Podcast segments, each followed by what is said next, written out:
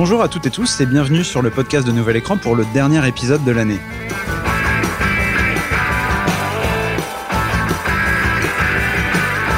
Mirror, mirror, yeah. Mirror, mirror, yeah.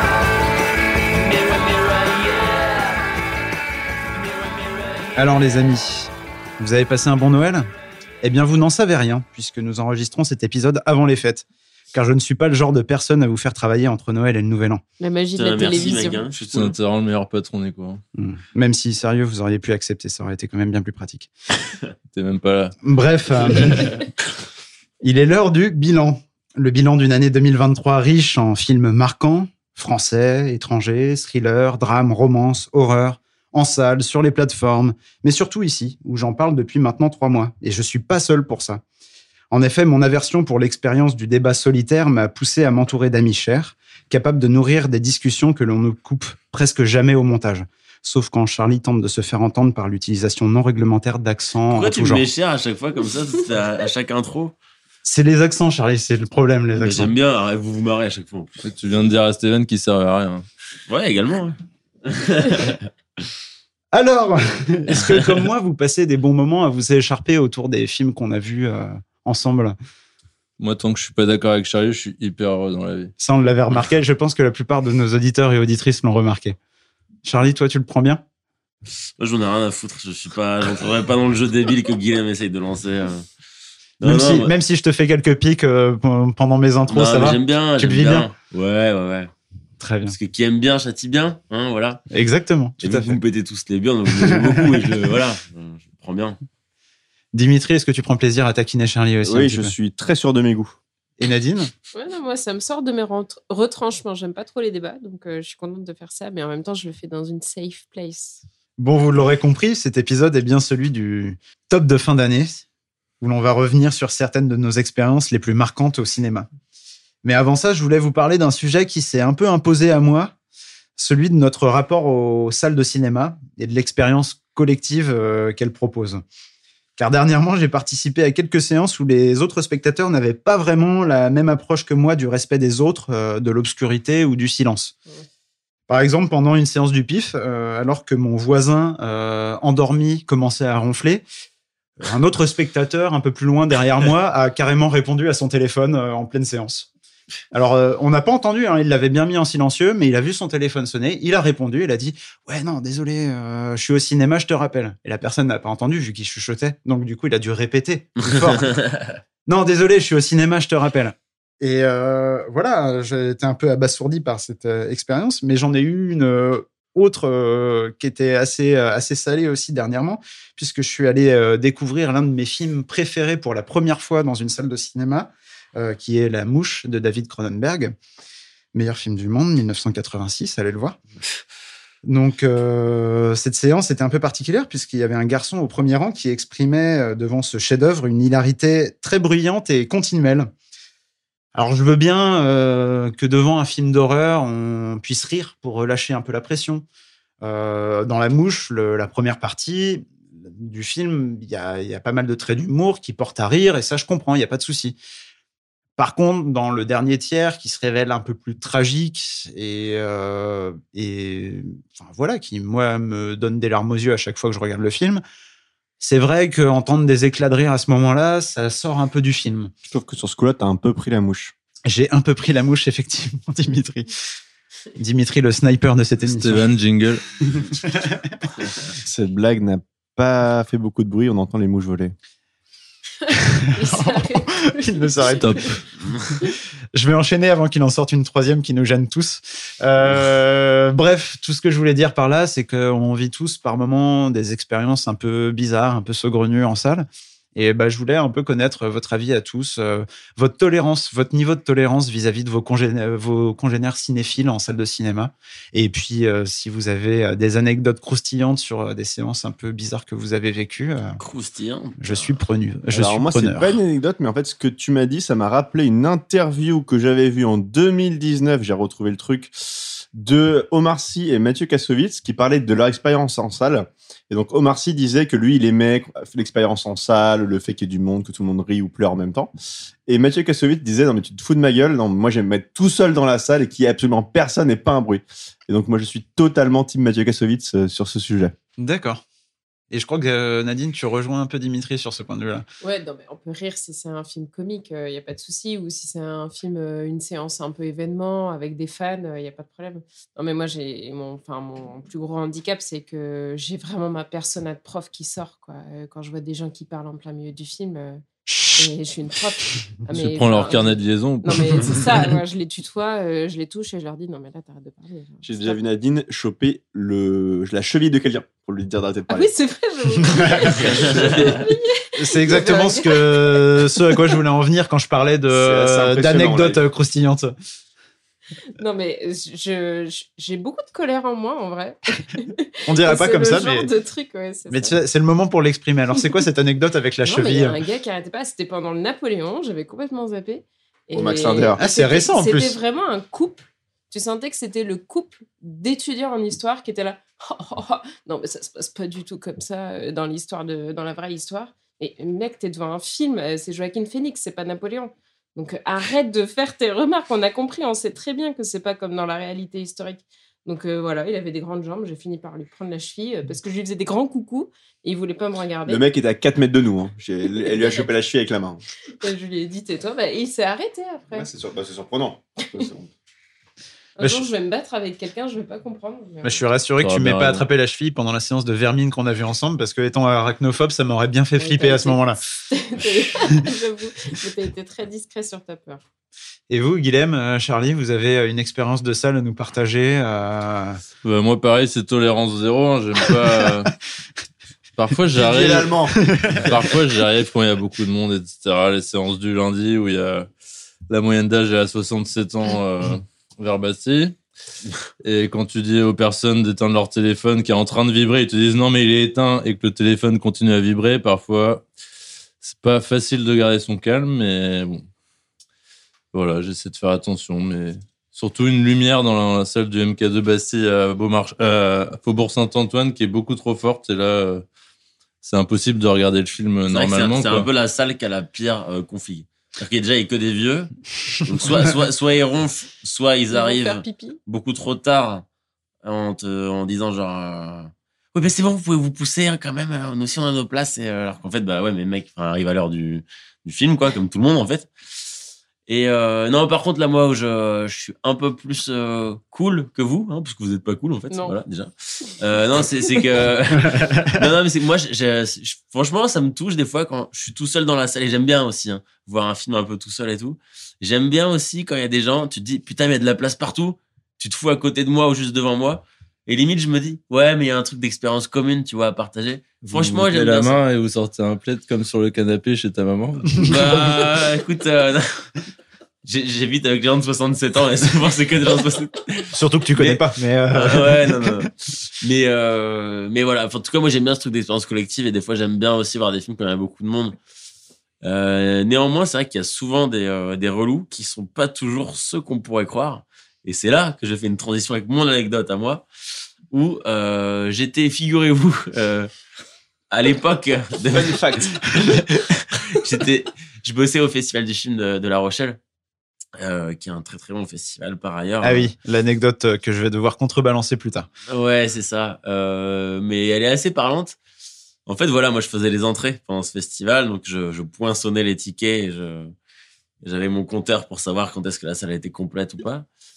Et je vois un vieux, là, un vieux qui rentre avec sa glace, qui monte son, son espèce de badge de façon nonchalante et qui se dirige vers la, vers la salle via un escalator avec sa putain de glace. Et du coup, moi, je, je suis embêté parce que en fait le mec euh, on n'a pas le droit de bouffer dans les salles au festival.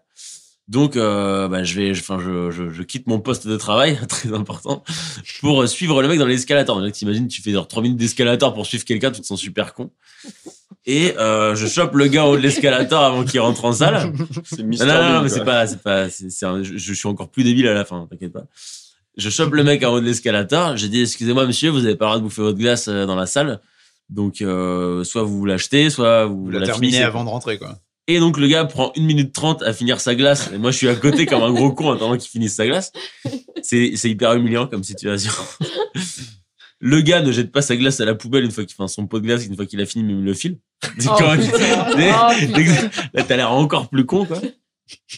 Et après, donc, je, je- je rejoins de, mon poste de travail de nouveau, un peu, un peu humilié, un peu vénère, quoi. Mais bon, je, après tout, je suis bénévole, donc je ferme ma gueule.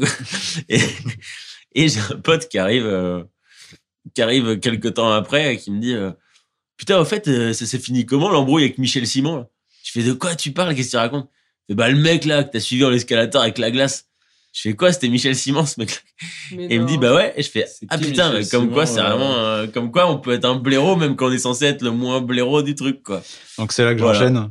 On peut faire un point sur Michel Alors, Simon. Parce que Michel on Simon, c'est l'un de des c'est l'un des critiques cinéma les plus réputés euh, qui est mort euh, tout récemment et euh, je voulais justement lui rendre un petit hommage alors pas forcément aujourd'hui mais euh, mais c'est un en gros c'est ça a je été pense qu'on va tous manger une glace à son honneur. Il a été il a été rédacteur en chef euh, très longtemps de euh, Positif la revue Positif qui est en gros une des deux revues les plus importantes euh, qui parlent de cinéma avec les cahiers du cinéma. Ok. Qui sont euh, les deux qui sont un peu concurrentes. Et euh, et c'est un enfin voilà c'est un mec qui a été passionnant qui a écrit euh, des ouvrages dont un moi qui m'a énormément euh, inspiré puisque bah, comme tout bon étudiant en cinéma euh, j'aime beaucoup Stanley Kubrick et il a écrit le bouquin de référence sur Kubrick où il a eu euh, énormément d'entretiens avec Stanley Kubrick. C'était un peu son confident à l'époque où Stanley Mhm. Kubrick était un peu reclus dans son manoir en Angleterre et euh, du coup, c'est un mec très important dans le milieu du cinéma, euh, enfin dans le milieu de l'analyse et euh, de la critique ciné. Et bah, en fait, en me renseignant sur lui, je trouve il y avait une anecdote amusante, c'est que le premier article qu'il a proposé à Positif quand il était jeune, c'était un article sur le procès d'Orson Welles.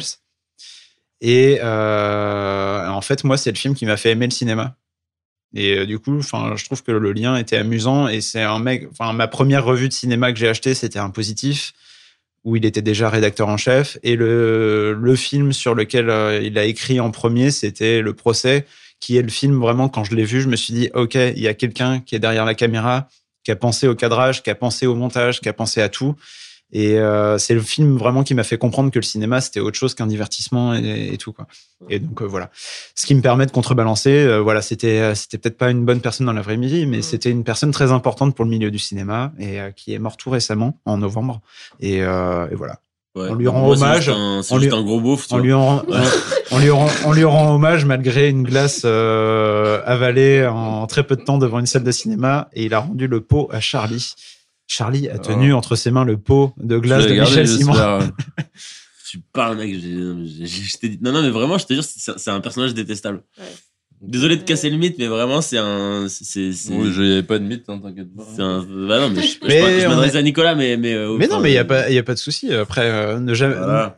comme on dit, ne jamais rencontrer ses héros. Hein, mais euh, Ouais. moi, je l'ai pas rencontré. comme donc, on euh, dit les plus gros les plus gros génies sont des plus gros connards Après, une fois de plus, moi je Voilà. le connais pas, mais c'est vrai que c'est le confident de Stanley Kubrick. qui est- J'aime beaucoup Stanley Kubrick en, en tant que cinéaste. Ça va être la- le meilleur human being du monde, quoi. bah, il il a peut-être trouvé, euh, ils, ils ont, ils ont peut-être trouvé un moyen de s'entendre. Je sais pas. Puis ça reste des vieux mecs du 20 e siècle. hein. Oui, voilà.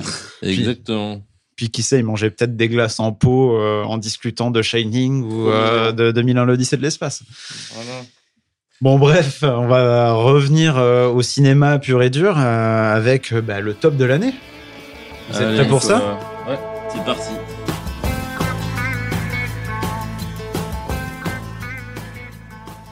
Et on va commencer avec le flop de l'année, justement.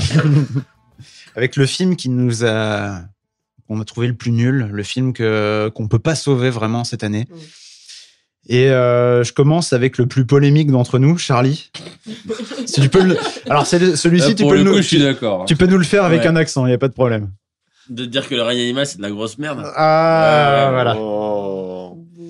Ah oui, le prix que j'avais. euh, Donc le règne animal de Thomas Caillet. Du- purin cinématographique. C'est alors le voilà. pire film que t'as vu cette année. ouais, ouais. Ok. Vraiment, c'est il y a, y a Ouais. rien d'autre euh, qui. Qui est égal à un. Non, non, un, un sentiment de. De Autant malaise. de- de. Alors, justement, figure-toi que dans mes films favoris, j'ai mis un film qui m'a beaucoup mis mal à l'aise, mais le malaise n'est pas pour moi un truc euh, péjoratif au cinéma. Euh, là, en l'occurrence, c'est pas juste du malaise, quoi. C'est vraiment l'impression de, de ne pas avoir été respecté en tant que spectateur. Mais Voilà. ça t'embête pas d'être à contre-courant de toute euh, Non, la presse cinématographique, etc. Euh, alors, je pense pas que 100% des gens aient kiffé le rien animal, hein, mais, euh, mais, euh, mais non, non, ça m'embête pas. non, 90 à peu près. J'assume. Non, non, enfin, j'assume carrément ce que je pense de, de ce film et on en a parlé pendant un podcast et j'ai pas envie de reperdre du temps à en parler donc je le ferai pas. Oui, donc à écouter l'épisode 3, si je me souviens bien, de Nouvel Écran, si vous voulez euh, l'avis un peu plus élaboré de Charlie. Deux. Deux, deux. 2 Ouais, je Non, pense que c'est le trois. deux. Non, le troisième, j'étais pas là. Vous verrez Bon, sur euh, Spotify. Vous verrez Ouais. sur euh, Acast, ça, sur, ça euh, sera dans le titre. Ben, on va passer à Nadine et Dimitri qui ont choisi le même film comme le film le plus nul de l'année. Je suis assez étonné de ce truc-là, même si je l'ai pas vu. C'est un des films que j'ai raté cette année. Je suis assez étonné quand même. J'en ai entendu plutôt du bien? Euh, ouais, c'est un film qu'on a vu ensemble avec euh, mes amis qui ont des enfants qui sont les mêmes à qui je vais conseiller euh, d'aller voir euh, d'aller voir Migration. C'est les Merci. mêmes studios en plus. C'est le même studio, absolument. Et comme quoi, un studio peut faire un film excellent et un film qui est pas bon du tout. Et euh, bah, ce Super Mario, alors, ce qui est, ce qui est dommage, que moi, je suis vraiment. euh, Donc oui, il s'agit de Super Mario donc Bros, Super- le film. C'est Super Mario, le film. euh, donc voilà, donc moi, je suis un kids. euh, je suis né en 1987, donc je me suis tapé tous les Mario All-Star, tout ce que vous voulez, Super Mario Le World. premier de la NES. tout le- du premier de la NES jusqu'à Mario 64. Donc voilà, donc la, la- la grande période. T'es un vrai. Et donc voilà, donc je suis. Enfin, je- On plus- dirait qu'il a fait la Seconde Guerre mondiale. Mais écoute, quand tu peux taper l'intégralité de Super Mario 2, qui n'est vraiment pas terrible, euh, c'est- pas loin de la seconde. Là, c'est le Vietnam plutôt. Voilà. Euh, ça. Bref, tout ça pour dire qu'en euh, tu vois, en plus, j'ai compris la plupart des easter eggs qui sont des easter eggs pour geeks qui ont joué à Mario. Mais c'est juste une publicité géante. En fait, je vais juste m'arrêter là. Ce film est juste une pub géante pour Nintendo, quoi. Et euh, Après, ça peut marcher des fois. Par exemple, Barbie, c'est. Ah, euh, Barbie, c'est pas une pub géante pour Mattel. Barbie, il a. Non, pas du tout. Non, il y a un message. Il est drôle.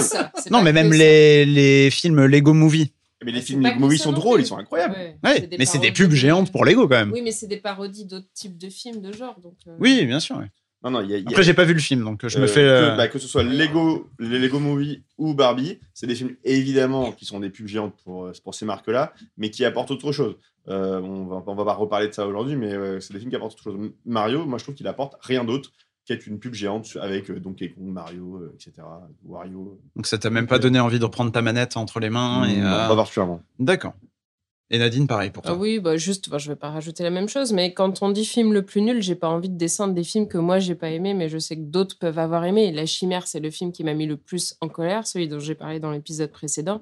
Je vais pas dire que c'est nul. euh, Je... Non, je pense pas que ce soit nul. Là, oui, c'est vraiment nul. Il y a, enfin, il y a rien d'intéressant du tout. C'est même pas une question de goût, c'est que. pff, Enfin, j'ai, je, je sais pas, je comprends pas. J'ai l'impression d'être, euh, d'avoir euh, 7 ans et d'avoir pris euh, Et t'as- 36, à- 36 haribots en 5 secondes. Enfin, Et t'as joué aux jeux vidéo toi aussi, comme euh, bah, Dimitri, non, euh, mais je quand veux dire, enfant je peux ou- être ouverte, tu vois. Je peux me dire, bon, bah, c'est pas, je suis pas le public visé. Et effectivement, je suis pas le public visé du tout. Mais je comprends pourquoi d'autres vont aimer. Alors là, vraiment. euh, Et donc c'est intéressant parce que vous avez pas eu la même approche en allant voir le film Mm. tous les deux. Bah, ça, ça apprend. C'est censé être. C'est que toi, t'avais enfants, jamais joué aux donc, jeux euh, vidéo. hmm. Et lui euh, y a joué et euh, du coup vous avez, euh, enfin vous avez au Ah, a- final le même avis sur le film. Ah ouais, il n'y a pas d'histoire, il n'y a pas de, y a pas de, le- enfin, il y a pas de leçon derrière, il n'y a pas de, il y a, y a rien. Il y a rien. Moi, si juste pour si je peux euh, finir là-dessus, si vous devez voir un film Super Mario, moi je vous conseille le film de 93 avec. Bob Hoskins et Denis Hopper, qui est pour le coup un de mes films d'enfance et qui est Oh. incroyable, qui est un film psychédélique, drogué, Ah, malade. il est horrible ce film, Il je est l'ai vu, incroyable. mais je l'ai vu, il est nul. c'est archi nul. C'est un de mes, un de mes films préférés. Alors pour ex- pour euh, Mais au moins expliquer créer le débat, c'est ça qui est Ah, intéressant. regardable. pour C'est- expliquer ce choix, euh, Dimitri est né dans les Deux-Sèvres. c'est quoi le rapport? Le rapport c'est qu'il faut être né dans les Deux-Sèvres pour aimer ce film, je pense parce que T'as le euh, missile, quoi. Bah, moi, je l'ai vu au. bah, Alors, non, la différence, je pense, c'est que je suis vieux. Et du, du coup, euh, en 93, j'avais 6 ans et je l'ai vu au cinéma. Euh, et euh, c'était, c'était, un expé- c'était une vraie première expérience psychédélique. Ok. Ok. Voilà. J'avoue, moi je l'ai vu en jouant au flipper la moitié du temps, donc je sais pas. Bon, mais vu sous cet angle, je comprends. Mais euh, ok. Incroyable. Le, champignon, incroyable. Donc tu préfères euh, ce. Ah, mais mille fois, mais ce- mille fois. Ok, ok, ok. C'est noté. Bon, je- j'enchaîne avec Guilhem qui a pas fait vraiment comme les autres puisque lui m'a donné deux films. Oui, j'avais du mal à choisir entre les deux. Quel hater. Je, je voulais même en parler d'un troisième. J'étais hyper triste. Euh, Ah. au premier épisode, on m'a demandé, euh, tu m'as demandé mon pire film de 2022 et j'ai oublié de citer Bowling Saturn, qui était vraiment une grosse Mm. daube. Et c'est des films où il n'y a pas de, où le, disons le méchant de l'histoire ou les gens qui se comportent mal n'ont aucune. euh, La fin de l'histoire, c'est qu'ils meurent ou qu'il il leur arrive rien. Et les deux films dont je vais parler, Paola de Angela Otoba et Passage de Irasax, c'est la même chose. Il y a les protagonistes principaux, c'est des personnes horribles et détestables, mais ils s'en sortent tout le film. Et à la fin du film, soit ils meurent, soit ils continuent leur vie. Et c'est les films que je déteste le plus, c'est que je passe juste un mauvais moment pour rien. Il n'y a pas de, Mm. au moins des pistes ou des choses, ou quelque chose de, pas une morale, mais une piste pour s'en sortir de ces situations-là. C'est juste de la violence gratuite. Donc, surtout pour Bowling Saturn et Paola. Passage, c'est plus, euh, c'est moins grave, mais c'est des tromperies, des choses comme ça, où c'est le personnage principal. On essaie de nous le faire passer pour sensible, avec des défauts et des failles. Il faudrait qu'on l'aime quand même, mais ça marche pas du tout. Et c'est les films qui, je trouve, les plus longs et les plus ennuyants. Ok, ben merci Guilhem. Euh, bah, pour- personnellement, j'ai pas vu les films et je crois qu'autour de la table, t'es euh, t'es le seul à les avoir vus. T'as pas eu de chance. Donc, euh, bravo par avoir fait le cobaye sur, euh, sur ces films qui ne sont déplu. Mm. Et euh, bah, c'est mon tour pour le pire film que j'ai vu cette année. Et Vas-y, Nicolas. pour moi, euh, c'est un film que j'ai pas vu en salle de cinéma, mais euh, sur une plateforme, Ama- Amazon Prime, Prime Video. Euh, et c'est Sentinelle d'Hugo Benamozig et euh, David Caviglioli, euh, avec Jonathan Cohen et Raphaël Quenard notamment. Euh, qui est une purge. C'est juste. Et pourtant, j'aime beaucoup Jonathan Cohen. C'est un mec qui me fait beaucoup rire, Ah, vraiment. t'aimes bien son humour. Ah oui, non, mais j'ai- j'ai- j'aime beaucoup ce mec. Après, on le voit partout. Euh, Ouais. mais la flamme, je, suis client. Vraiment, c'est un, un humour, moi, qui me va. Euh, la suite, je sais plus, le flambeau, ça m'a moins fait rire quand même, mais j'ai trouvé ça vraiment moyen. Mais la flamme, je suis client. C'est un humour, moi, ce, mec-là me fait rire. Et même juste, il reste silencieux, il fait une tête un peu chelou et il me fait rire, quoi. C'est c'est un mec Je, pense à sa tête et je ris. non, mais voilà, mais c'est c'est un mec qui a, enfin voilà, qui, qui a un don euh, un peu inné pour l'humour, euh, pour l'humour, quoi. Et, euh, et bah, du coup, j'ai regardé Sentinelle en me doutant que ça allait pas me plaire, mais je me suis dit, il y a Jonathan Cohen, j'ai quand même marré, me marrer un peu, tu vois. C'est, c'est le film que je visais comme étant un 5-6 sur 10 dans ma tête, tu vois. Je- Mmh. Et au final, c'était plutôt un 2 sur 10, tu vois. C'est, vraiment, c'est vraiment un film, c'est une purge, quoi. Il y a, Mais t'as pas rien. rigolé à aucun moment, même quand il est dans la voiture et qu'il fait de la musique? Mais si, mais je, je Bah, sens je me souviens que ça t'a. Mais euh, forcément, il y a, il y a 12 000 blagues Attends, pendant tout le film. de- Il y en a forcément Les une ou deux qui passent à certains moments. Ramsey, Ramsey avec sa marionnette, c'est oui. incroyable. Bah, tu après- vois, ça peut pas être deux. Mais- Allez, 3. C'est 5. Allez, 3. Non, c'est pas c'est ça. 5. C'est en dessous de 5, c'est sûr. Mais Non, parce que le là, film, se- des scènes, elles sont. Même le, Raphaël le Quenard, il film est se drôle. tient, il est, le film se tient pas. Et je l'ai regardé avec euh, ma Dulcinée, qui est très cliente aussi de l'humour de Jonathan Cohen, qui est, est, euh, est beaucoup plus bon public que moi en plus. Mhm. Mais vraiment, on s'est pas marré. avec Guillaume à ce moment-là, mais... c'était très gênant parce que on se marrait pas quoi. Et euh, alors que bah, quand on a regardé la flamme ensemble aussi, vraiment on se, on se bidonnait devant la devant la télé. Alors que là vraiment c'est un truc. Que, Genre, c'est- nous on aussi, on a trouvé ça décevant, c'était pas incroyable. Mais, non, mais on a non. un peu rigolé quand même. Mais moi aussi. Mais il y a mais Enfin, moi, forcément comme je dis. mis, enfin, ouais, je l'aurais mis un 6 sur 10, quoi. Ah ouais, t'es généreux. Mais moi c'est. Euh, Mais en même temps, il y a- y a- y a 12 000 vannes dans le film. C'est normal qu'il y en ait qui passent, tu vois. Mais bah, euh, C'est euh, déjà pas mal.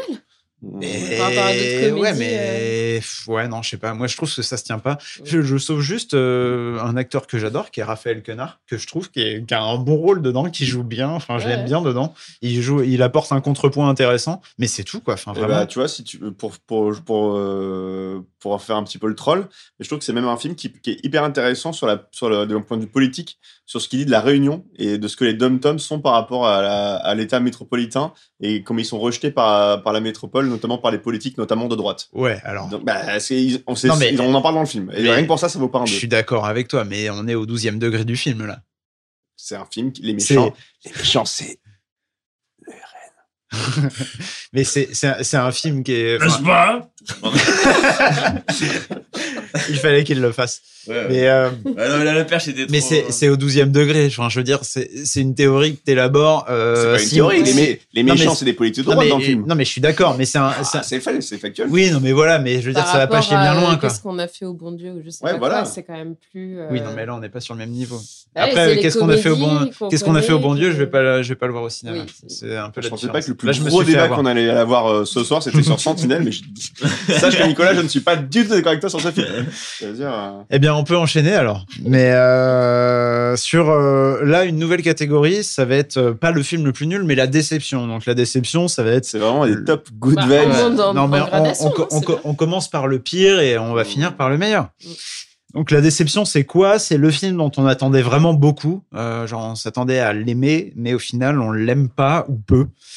Et euh, alors, euh, avec qui je vais commencer? Je vais commencer avec Nadine parce que elle va nous parler d'un film qu'on a, dont on a parlé euh, récemment. Oui, donc je vais vite l'évacuer, hein, mais effectivement, Napoléon, parce que bah, le 19e siècle, c'est un siècle que j'aime quand même plutôt pas mal. Et qui est. euh, en tant que prof d'histoire. en tant que prof d'histoire. Non, mais en littérature, c'est pareil. C'est, c'est le siècle d'or un peu de la littérature. Et c'est ce qui est à la base de euh, nos feuilletons, euh, de, de nos films aussi, quoi, en termes de fiction, en termes de personnages qui a influencé euh, les héros qu'on connaît aussi. Donc, euh, je pensais que ça pourrait être trop bien. Joaquin Phoenix, bah, je pensais que c'était un de mes acteurs préférés, mais en fait, tous les derniers films que j'ai vus avec lui, euh, je les ai pas aimés. Ouais, mais historiquement, à ce qui paraît, Napoléon n'avait pas de bec de lièvre. Ouais, c'est pour ça. Ouais, du coup, ça colle pas, quoi. Et non, bah je, je- franchement, j'étais hypée. Je me suis dit, waouh, ça fait longtemps que j'ai pas vu un grand film, grand public, euh, spectaculaire, euh, que je vais pouvoir aimer, même s'il est peut-être euh, un peu pas parfait, un peu, un peu trop facile, entre guillemets. Mais juste, bon, je me suis ennuyée et, et c'était décevant. Oui, je vous conseille de- d'écouter notre euh, émission, euh, notre avant-dernière émission, euh, qui parlait de Napoléon. On parlait tous de Napoléon. Et on avait tous été plus ou moins déçus, à part Guilhem, qui, avait plutôt apprécié Non, également assez déçu, mais moins que vous, je pense. Ah, Guilhem un peu de droite, un peu Napoléon, un peu. Ouais, c'est- vous me connaissez bien. Ben, Guilhem, je vais te laisser la parole parce que tu étais également seul euh, sur le film Tout dont à tu vas fait. parler ici et que, qui t'a déçu toi cette année et qui nous nous a tous euh, vraiment plu. Je vais reprendre les termes de Nadine. J'étais un peu hypé par la passion de Dodin Bouffant, mais bah, il y avait euh, Benoît Magimel, euh, on parlait de bonne bouffe, etc. Ça me... la bande-annonce euh, m'avait bien, bien mis en haleine, et puis finalement, ouais, le film m'avait pas. Bah, on en parlait dans le podcast, ça m'avait. J'avais trouvé ça assez long finalement. Peut-être j'avais un peu trop faim pendant le film, mais. Mais voilà, j'étais assez déçu, j'en attendais un peu trop après euh, bah, tous les derniers films de Benoît Magimel, euh, Pacifiction, Omar, Omar la Fraise, euh, etc. Mais pas, un- j'étais pas passé un mauvais moment, mais ouais, très déçu. Ok, c'est dommage. Mais peut-être que en le regardant, trop, euh, le ventre Oui, plein, euh, tu, euh, tu l'apprécieras plus. Je vais couper les scènes avec les notables d'André Loire, là, et ça ira mieux, ouais, je pense. Alors, c'est plus le Maine-et-Loire, si je puis me permettre. mais- C'est- pas pareil. Non, ça se passe à Angers, 49. Exactement. J'étais hyper long. Dans le Maine-et-Loire. Et euh, Charlie, toi, c'est un film que j'ai pas vu, euh, dont tu veux nous parler. C'est le Capitaine Ouais, Volgonov ouais. s'est échappé. qui Bah t'a ouais, déçu cette Il année. y a à peu près 34 à l'avoir vu en France. C'est intriguant. Euh, voilà. Donc le capitaine Volko... no, Gonov, Gonov, c'est fou. Volgonov. Ouais, les noms russes. Volkonov. Vol- Non, par- Volkonogov. Volkonogov, euh, voilà. Réalisé par le duo Tchoupov euh, Merkulova. J'ai l'impression de commenter du patinage artistique. c'est- Il y a Philippe Candeloro qui arrive dans deux minutes là, on va pouvoir parler du film.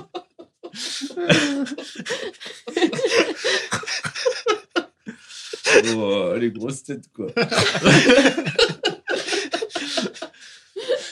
Mon Dieu. Euh, monté par un Français. Voilà, c'est un Français comme parce que là c'est une co-réalisation russo-estono-française. D'accord. Ça vous fait une belle jambe, hein, monté. c'est- vous êtes content de le savoir. Mais je vois si les Français étaient bien montés. Non, là, là, on, euh, non. C'est trop. c'est- enfin, non, je t'ai pas dit de faire Philippe Candeloro. J'ai dit Philippe Candeloro. Euh, c'est un- c'est un film euh, ouais, où, où j'a- j'avais été très très séduit par, par la bande-annonce du film. Un truc qui avait l'air hyper perché. vraiment avec de l'action en permanence. euh, une ambiance super froide, un truc un peu, un peu violent, ouais, enfin, ouais, truc qui me, qui plaît à personne sauf moi, quoi. Et Non, Et en, en vrai, fait, moi, je, je voulais le voir ce je- film, mais je l'ai loupé. C'est. ouais, je, je pense qu'il est resté deux semaines en plus en salle. Un truc Il comme est pas ça. resté Mais, longtemps, ouais. euh, Mais euh, ouais, ouais, en fait, j'avais vu une- cette bande-annonce qui m'avait teasé le truc de, de ouf. Et quand j'y suis allé, en fait, j'ai vu la bande-annonce en version étendue, quoi. J'ai rien vu d'autre. Et Ah, en mince. fait, à part, euh, à part des scènes, enfin, ouais, à part des scènes violentes, un petit peu trashos, cool. euh. Mais ça parle de quoi du coup? Donc, en fait, voilà, c'est l'histoire d'un mec qui euh, fait en 1938 fait partie de, de l'armée rouge euh, sous Staline. À l'époque où Staline organise ses, ses grandes rafles, je crois que ça s'appelle un truc comme ça, quand il décide de buter euh, 80% de sa propre armée. Mm. Et, euh, et du coup, il y a un gars, donc ce fameux capitaine, qui comprend qu'il est sur la liste d'attente. Et du coup, il s'échappe. Il prend la fuite et euh, il s'échappe avec un dossier contenant 98 fiches de personnes qu'il a exécutées pour des raisons illégitimes. Et, euh, en fait, il va aller euh, chercher à se repentir parce que le mec a fait un rêve, en fait, où on lui a dit, il, il a vu un de ses anciens collègues surgir de sa tombe et lui dire tu vas aller en enfer et tu vas avoir un châtiment. Et du coup, le gars il dit putain, moi j'ai pas envie d'avoir un châtiment en enfer. Il va Alors, aller coup, chercher la repentance, coup, il on va aller voir la famille des victimes. il va voir la euh, famille des ouais. 98 victimes. Et du coup, il va les voir. En fait, ils sont devant à chaque fois. Ils disent, mais quoi, mais tu te prends pour qui à venir comme ça? T'as, t'as ruiné ma vie, va te faire foutre. Donc, il tombe sur des gens qui veulent le buter. Vu qu'il est un peu plus fort qu'eux, bah, c'est lui qui finit par les buter. Du coup, il rebute d'autres gens en plus. Donc, il tombe dans un cercle un peu infernal comme ça. Ça a l'air vraiment good vibes. et à la fin. J'espère que vous avez passé un bon Noël. Ouais. et à la fin, le- et à la fin, je, je suis même pas sûr, mais je, enfin, je crois juste qu'il se fait buter, du coup. Un truc comme ça. D'accord. Voilà. Euh, bah, c'est bon, un. Ouais. semi-spoiler parce qu'il est même plus sûr de la fin Non, du film. non, non, Mais en tout cas, non. ça t'a déçu. Pourquoi ça t'a déçu? Parce que, en fait, comme j'avais dit, j'avais une bande-annonce qui, qui a annoncé un film euh, vraiment euh, un truc assez underground, tu vois, qui me semblait être assez, ah ouais, assez violent, assez froid, euh, assez intense. Et en fait, euh, j'ai vu un, le film que j'ai vu, c'était un espèce de clip géant où j'ai pas de, enfin, où en fait le récit est assez ridicule, quoi. Parce que, enfin, c'est, je l'ai raconté de façon, enfin, ça a l'air débile tel que je le raconte, mais c'est vraiment ça l'histoire, en fait. Mm. Donc en fait, tu vois un teaser de ouf avec un mec euh, qui court dans les rues de, de Saint-Pétersbourg dans les années 30 et tout. T'es là, oh, putain, il a l'air de se passer des trucs de ouf. En fait, non, juste le mec, il va chercher des, des repentances parce qu'il a peur d'aller en enfer, tu sais. Je sais pas, c'est un peu con. non, mais voilà, c'est, il se passe juste ça et du coup, j'ai, j'ai été déçu parce que j'en attendais beaucoup et que, et qu'à la fin, tu retiens pas grand chose de, de ce film, quoi. Ok. Toi, Nicolas, c'était quoi ta plus grande déception? Bah, moi, je rejoins un peu Charlie sur son film le plus nul, mais moi, c'est pas mon film le plus nul, mais c'est une déception quand même. C'est Le règne animal de Thomas Caillet. Euh, c'est un film que j'attendais vraiment beaucoup parce que j'en ai, il est, euh, du coup, il a été diffusé à Cannes euh, cette année et j'avais entendu via les canaux que je suis que c'était un super film, que, enfin, vraiment, c'était un film incroyable. il a vraiment fait beaucoup de bruit à Cannes. Et du coup, je l'attendais avec une impatience euh, assez démesurée.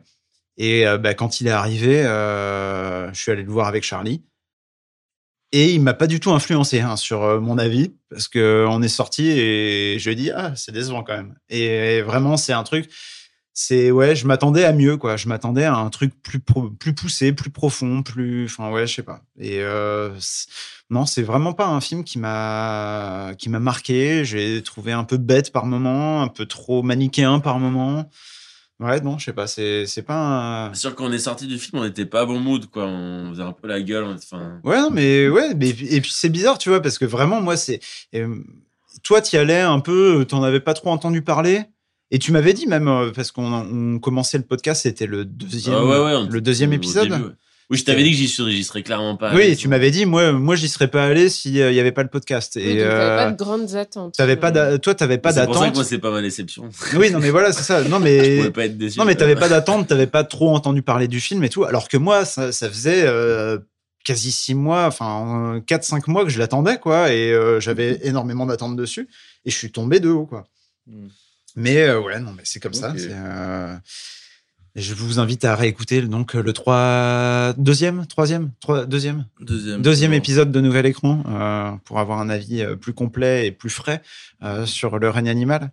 Mais ouais, non, moi c'est moi c'est mon film qui m'a déçu cette année. Et il nous reste Dimitri.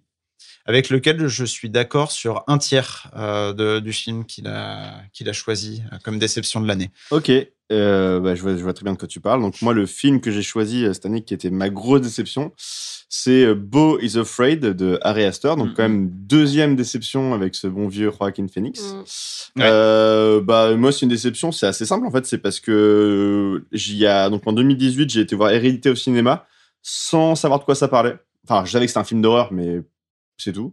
Et je me suis pris une des plus grosses claques que je me suis pris de, de ma vie en termes de, de films d'horreur. Que Hérédité, c'est génial. C'était incroyable. Je le préfère presque à Midsommar, moi. L'année Ah ouais. d'après, moi j'ai été voir Midsommar que je considère comme un, je pense, le meilleur film d'horreur des années 2010. Il Ouais, est- c'était incroyable. C'est pour moi c'est enfin le fait que ça se passe en plein jour Ouais. avec ces rituels païens. En plus moi j'aime j'aime enfin on est plusieurs autour de cette table à bien aimer le truc un petit peu pagan horreur euh, euh, avec des des blonds tarés euh, qui tuent des gens euh, tout en chantant des trucs en suédois. Bon chacun son trip hein. Mais euh, mais euh, voilà. Moi c'est moi c'est un truc qui me parle beaucoup. Et on vous est êtes- très comme ça. on est très comme ça. D'ailleurs, on a une liste de 150 films euh, à on vous, est très à vous communiquer. avec des fleurs euh, que ça se passe en Écosse ou en Irlande ou, euh, ou en Suède on aime beaucoup bref euh, ça pour dire que moi je considère Midsommar comme un de mes films d'horreur préférés des des des années 2010 et donc j'avais beaucoup beaucoup d'attentes sur Boys of Red qui je savais n'était pas un film d'horreur. Alors je suis pas non plus fan de cette étiquette euh, Horror qu'on colle parfois à Ari Aster. Je trouve ça complètement con mais euh, peu importe c'est autre chose. Mais euh, j'avais beaucoup beaucoup beaucoup d'impatience. Et en fait, je suis, tombé sur un truc, mais du éléphantesque qui dure trois heures chiant, avec des séquences qui, qui, qui n'ont ni queue ni tête. Euh, un Une Joaquin- séquence qui a une queue avec la bite géante dans le grenier. si. Absolument. voilà. Et, euh, et en fait, moi, la seule séquence, merci Charlie, la seule séquence que j'ai C'est aimée toi du qui l'ai fait normalement celle-là. C'est vrai, bah parles, là, je peux pas. Ouais, voilà. euh, la seule séquence que j'ai aimée du film, on en a déjà parlé quand on a parlé de, de Vincent Vincent d'Amourir. C'est l'intro. C'est l'intro où tout le monde a envie de tuer Beau. Mais en fait, si vous voulez voir un film où tout le monde a envie de tuer quelqu'un cette année, je vous conseille vivement d'aller voir Vincent doit mourir et de pas aller voir Boys of Fred, qui est juste une espèce de grosse boursouflure euh, cinématographique. Quoi. En fait, moi, je trouve qu'il y a, enfin, ce, enfin, on est tous d'accord là-dessus, je crois, c'est que le, le film commence super bien quand même. Mmh, grave. Où t'es dans ce truc hyper glauque là, avec euh, une espèce de truc post-apocalyptique hyper chelou avec des demeurés de partout. Et c'est bien. Et après, le film s'endort dans un truc. euh, Ce qu'il faut savoir, c'est qu'Ari Aster, a- a- avant que le, qu'il y ait les premières infos, les premières images et les premières bandes annonces du film, il avait vendu son film comme étant un cauchemar qui durait 4 heures. Hmm. Son film devait durer 4 heures à l'origine et euh, vraiment, il voulait mettre en scène un cauchemar pendant 4 heures. Et cette, cette esthétique du cauchemar, elle se retrouve vraiment bien au début du film. Ah ouais. quoi. Enfin, t'as l'impression vraiment d'être dans un mauvais rêve. Quoi. C'est, euh, c'est Après assez aussi, prégnant. avec le lien avec la mère, etc. Mais juste, Oui. enfin, il parle que de lui. Et du coup, il parle plus du tout à personne d'autre. Et ça le Mm. rend pas du tout sympathique, euh, le réalisateur, alors qu'on l'aimait tous trop. Ouais, non, mais moi, après, moi, c'est, euh, je suis plus, euh, je suis moins sévère que toi. Euh, c'est, moi, c'est, c'est un film qui dure trois heures et euh, bah, je l'avais dit la dernière fois, mais euh, en gros, les deux premières heures, j'ai adoré. La dernière heure, j'ai trouvé ça, mais d'une, enfin, c'est chiant, quoi. C'est, Ouais. vraiment chiant. Et, euh, Et pour résumer, euh, je vais citer le tweet d'un critique cinéma, Simon Rio, qui participe au podcast Réaliser sans trucage, euh, qui avait tweeté, euh, pour résumer le film d'Ari Aster, euh, Allô, Lacan Bobo. Et Ouais, euh, je trouvais ça très drôle. Ouais. Et euh, du coup, c'est vraiment ça, quoi. C'est vraiment le gars qui a une mommy issues. Et, euh, Juste pour finir vraiment là-dessus, euh, bah, en fait, c'est un, je viens de vérifier, effectivement, en fait, le Boys of Fred, c'est c'est un- à la base un, un court-métrage qui s'appelait Beau, que Harry Astor a, a sorti en 2011. Et donc, il a voulu étendre son court-métrage euh, en film. Et comme très souvent, comme dans 95% des cas, bah, c'est pas une bonne idée d'étendre ton court-métrage, parce qu'en fait, il y a bonne, bonne raison pour laquelle c'est un court-métrage à la base, et que quand tu Mhm. passes en long-métrage, bah, ça devient hyper chiant. Et Quoi. puis en plus, c'est pas un petit long métrage, quoi. C'est- Non, c'est un non, euh, ça dure long trois ouais, heures. ouais. quoi. C'est, Donc, tu transformes un euh, film qui dure donc- moins d'une heure en donc- un film qui dure euh, trois heures. Donc hyper déçu, mais du coup, je suis aussi hyper intéressé de savoir quel sera le prochain film euh, d'Ari Aster. Est-ce qu'il va retomber sur ses pattes ou est-ce qu'on l'a perdu quoi? Mais Non, très pense curieux de la suite. Je pense pas qu'on l'ait perdu parce qu'il y a quand même des choses à sauver dans, dans Boys of Fred, en tout cas à mon avis. Notamment cette première heure qui est dingue. Enfin, euh, tu t'arrêtes à la première heure, c'est Ouais. juste euh, fou quoi. Enfin, c'est ça fait partie des meilleures scènes de l'année pour moi. Tu vois, Ouais, c'est c'est la euh, scène dans la baignoire. oui la scène dans la baignoire, mais Ouais. tout. Tout- toute la tension qu'il y a dans cette rue aussi. Enfin, c'est vrai. Enfin, Oui, je trouve ça vrai. vraiment C'est vrai génial. que C'est assez fort. Peut-être au prochain essai d'Ari Aster, euh, on, on pourra euh, mettre fin à ce débat. Mais là, on va passer un- à- au film qui nous a le plus touché cette année, le film euh, qui nous a tiré les larmes. Et il n'y a même pas The Old Oak. Ah oui. Bah, justement, c'est ça, il est pas. Il est un peu téléphoné ou trop manichéen. Et... Ouais, mais Charlie, côté, a, il m'a quand- fait le plus pleurer, mais en fait, Charlie a quand même choisi un film britannique.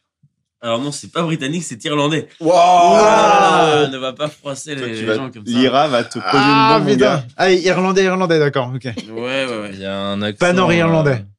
euh, Hein? Pas nord-irlandais. Pas nord-irlandais. D'accord. Bon, irlandais. Bon, on n'est pas, on n'est pas très loin quand même. Voilà, donc ce film s'appelle The Quiet Girl.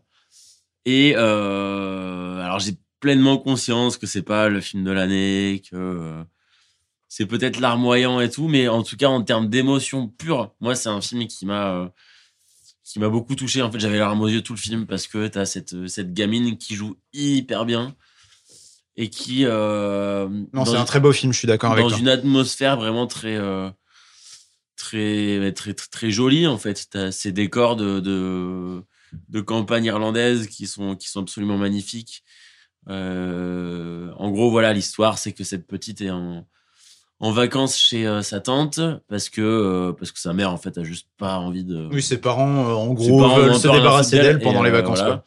Et donc, elle se retrouve chez sa tante et, et sa tante qui lui donne, qui lui transmet beaucoup, beaucoup d'amour, beaucoup de bienveillance.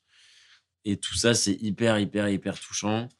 Et, et en fait, voilà quoi. Enfin, tu as ce, ce quotidien d'une gamine en vacances qui, qui est euh, hyper euh, taciturne, comme le nom du, du film l'indique, mais qui arrive euh, à travers son, ses gestes, son silence, à véhiculer le, le bonheur qu'elle ressent à être loin de ses parents et en même temps toute la tristesse que ça véhicule aussi, parce que ça veut dire qu'elle a une vie de merde, quoi. Oui, et puis à vivre Et- l'amour d'une famille de Ouais. substitution le temps d'un été. Enfin, c'est vraiment beau, quoi. Enfin, Et et, tout euh, ça en plus avec le l'histoire de, de cette tante qui euh, qui, qui qui elle euh, est en manque de de, bah, de qui a, per- qui perdu, son un. Ouais, enfant. je, je- je voulais pas perdu le dire pour enfant, pas spoiler, mais peut-être que.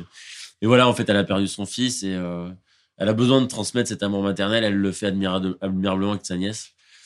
Et, euh, et tout ça, c'est hyper touchant. Et voilà, c'est juste un film où j'ai quasiment passé tout le film à chialer parce que parce que cette transmission euh, amoureuse entre une, une tante et sa nièce est, est magnifique. Et je comprends toujours pas comment c'est possible de filmer quelque chose comme ça euh, aussi bien.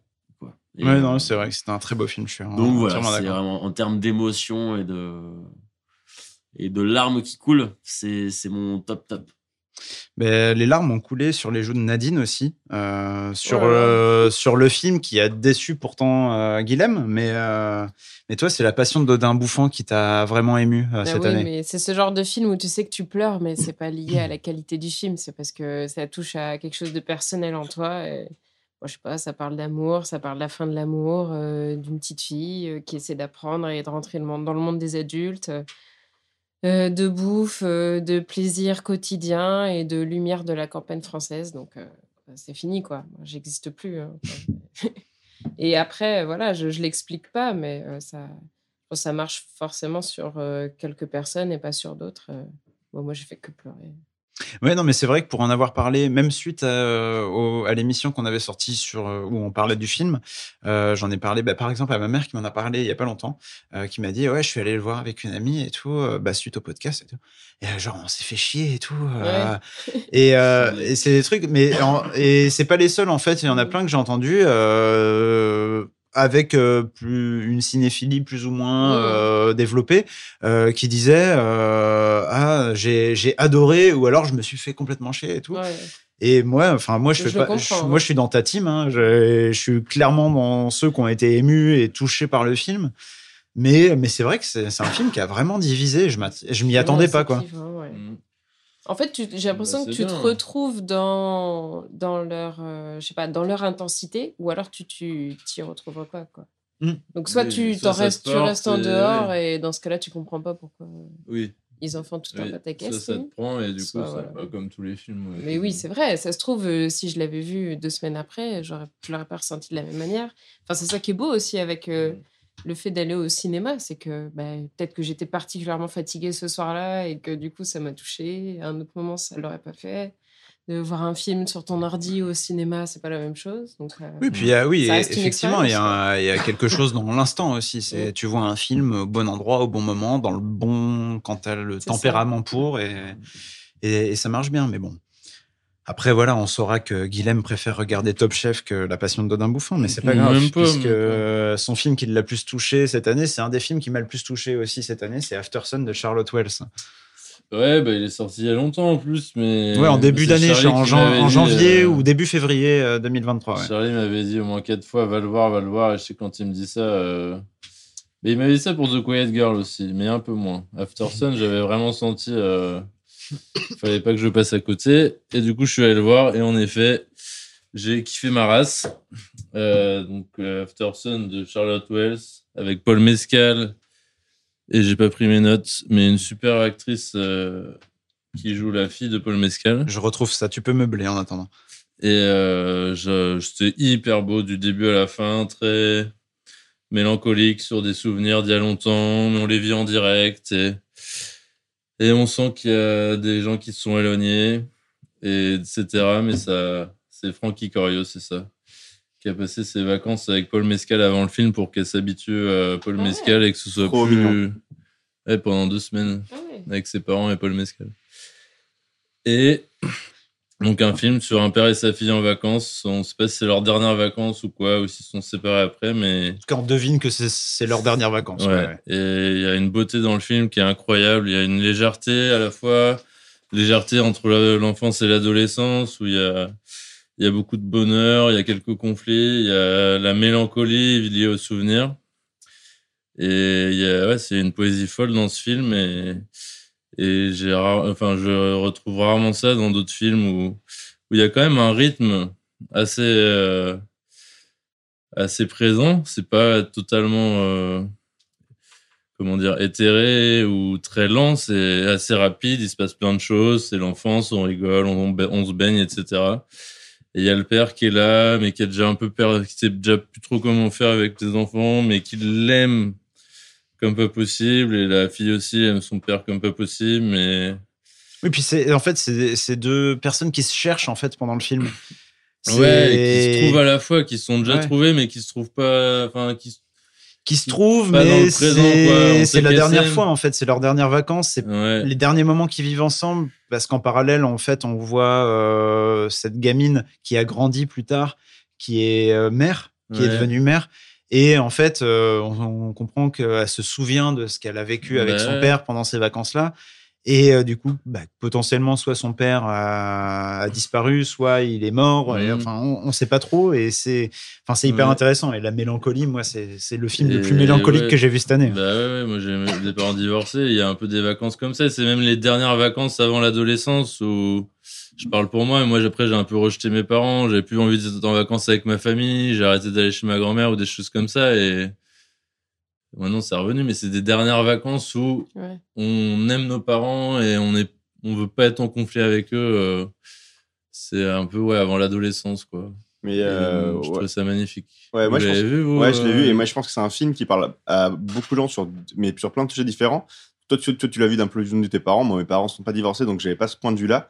Par contre, moi, le, le film m'a super touché parce que là, je viens de vérifier. Donc, j'ai deux mois de différence euh, d'âge avec Charlotte Wells et je vois très bien parce que ce film, donc, donc on est tous les deux nés en, quatre, en août, enfin, en- on est à l'été 87 et c'est les vacances que j'ai vécues. Enfin, c'est, euh, y a, on est clairement en 97. Il y a la Macarena, il y a Aqua. Enfin, moi, j'ai revécu mes vacances à Agde avec mes parents. C'est c'est assez flippant de dire que tous les enfants du monde qui sont nés euh, cette année-là ont vécu les mêmes enfants, les mêmes, les mêmes vacances quand ils avaient 10 ans. Et donc, moi, ce côté-là, ça m'a Ouais. touché de ouf de revivre les, vacances que j'ai vécues avec mes parents quand j'avais 10 ans, quoi. Et ça on m'a n'était pas tous tenus. Hein. non, euh, non, non, mais c'était très bien au Cap d'Agde, on s'amusait bien. Et euh, mais en tout cas, c'était voilà, la, mus- la musique, tout était trop bien, quoi, et c'était super. Et donc voilà, revivre c'est un peu les vacances que j'avais quand j'étais 10 ans, ça m'a touché, mais de ouf, quoi. Ouais, c'est vrai qu'il est, il était magnifique ce film. Ouais, non, mais j'ai adoré. Et puis en plus, c'est un premier film, quoi. Enfin, je Ah, trouve ça impressionnant pour un, premier film. Quoi. Euh, on n'a on pas choisi cette, catégorie pour nos tops de l'année, mais c'est pour moi, si, euh, si elle y était, ce serait le meilleur premier film de l'année. Ouais, je pense C'est, qu'on euh, l'aurait tous mis euh, à ce je moment-là. trouve assez impressionnant, quoi. Comparé à Vermine, par exemple. Difficile de faire euh, compétition. Non, mais Mm. c'est non, mais c'est euh, enfin voilà, hors, hors de blague, c'est vraiment un, un film incroyable euh, et j'ai vraiment hâte. Et à la fois, j'ai un peu peur euh, du Mm. euh, prochain film de la réalisatrice Charlotte Wells parce que Mm. moi, elle m'a tellement impressionné avec son premier film, euh, va falloir mettre euh, les bouchées doubles pour le deuxième. quoi. Ouais. Bon, toi, Nico, tu vas pas nous parler d'un premier film. non, ah non, loin de là. Non, moi, je vais parler de, du dernier film d'un des grands maîtres du cinéma encore en vie, qui s'appelle euh, Steven Spielberg, euh, avec The Fablemans, euh, qui m'a, enfin, genre juste, euh, j'ai chialé à peu près pendant les trois quarts du film, parce que, enfin. Bah, déjà, le film est touchant dans sa narration, dans ce qu'il raconte. euh, c'est un film qui est très touchant dans le rapport euh, du jeune Steven Spielberg avec sa mère, dans... Mais c'est surtout en fait dans son approche de, du cinéma, dans comment il découvre le cinéma. Le film s'ouvre sur donc le jeune Steven, Spiel- Steven Spielberg pardon, qui est avec ses parents euh, devant et qui font la queue pour euh, rentrer à une séance de cinéma. Et en gros, euh, c'est sa première séance. Mm. Et sa mère, d'un côté, lui explique écoute, le cinéma, pour te résumer, c'est de la magie. Et son père, à côté, un- une approche beaucoup plus pragmatique et un peu scientifique, lui dit ouais, le cinéma, en fait, c'est 24 images par seconde. Mais euh, avec euh, le noir entre chaque, chaque image, on reproduit le mouvement et le cerveau se dit que en fait c'est du mouvement machin. Et en fait, c'est tout le cinéma de Spielberg. C'est une alliance des deux. C'est une alliance d'une technique irréprochable qui comprend très bien comment le cinéma fonctionne et avec un côté un peu magique, euh, de l'ordre de la magie qui vraiment euh, fait euh, ressortir de l'émotion. Et moi, je, je trouve ça, enfin, je trouve que c'est un film merveilleux, un beau retour en arrière de, de Steven Spielberg sur sa carrière, sur lui-même. Moi, ça m'a, enfin, ça m'a bouleversé. J'ai et la scène finale euh, qui m'a où il y a John Ford dedans, interprété par David Lynch, euh, qui m'a ouvert à euh, un genre cinématographique que j'ai beaucoup rattrapé cette année et dont je vais parler un peu plus tard.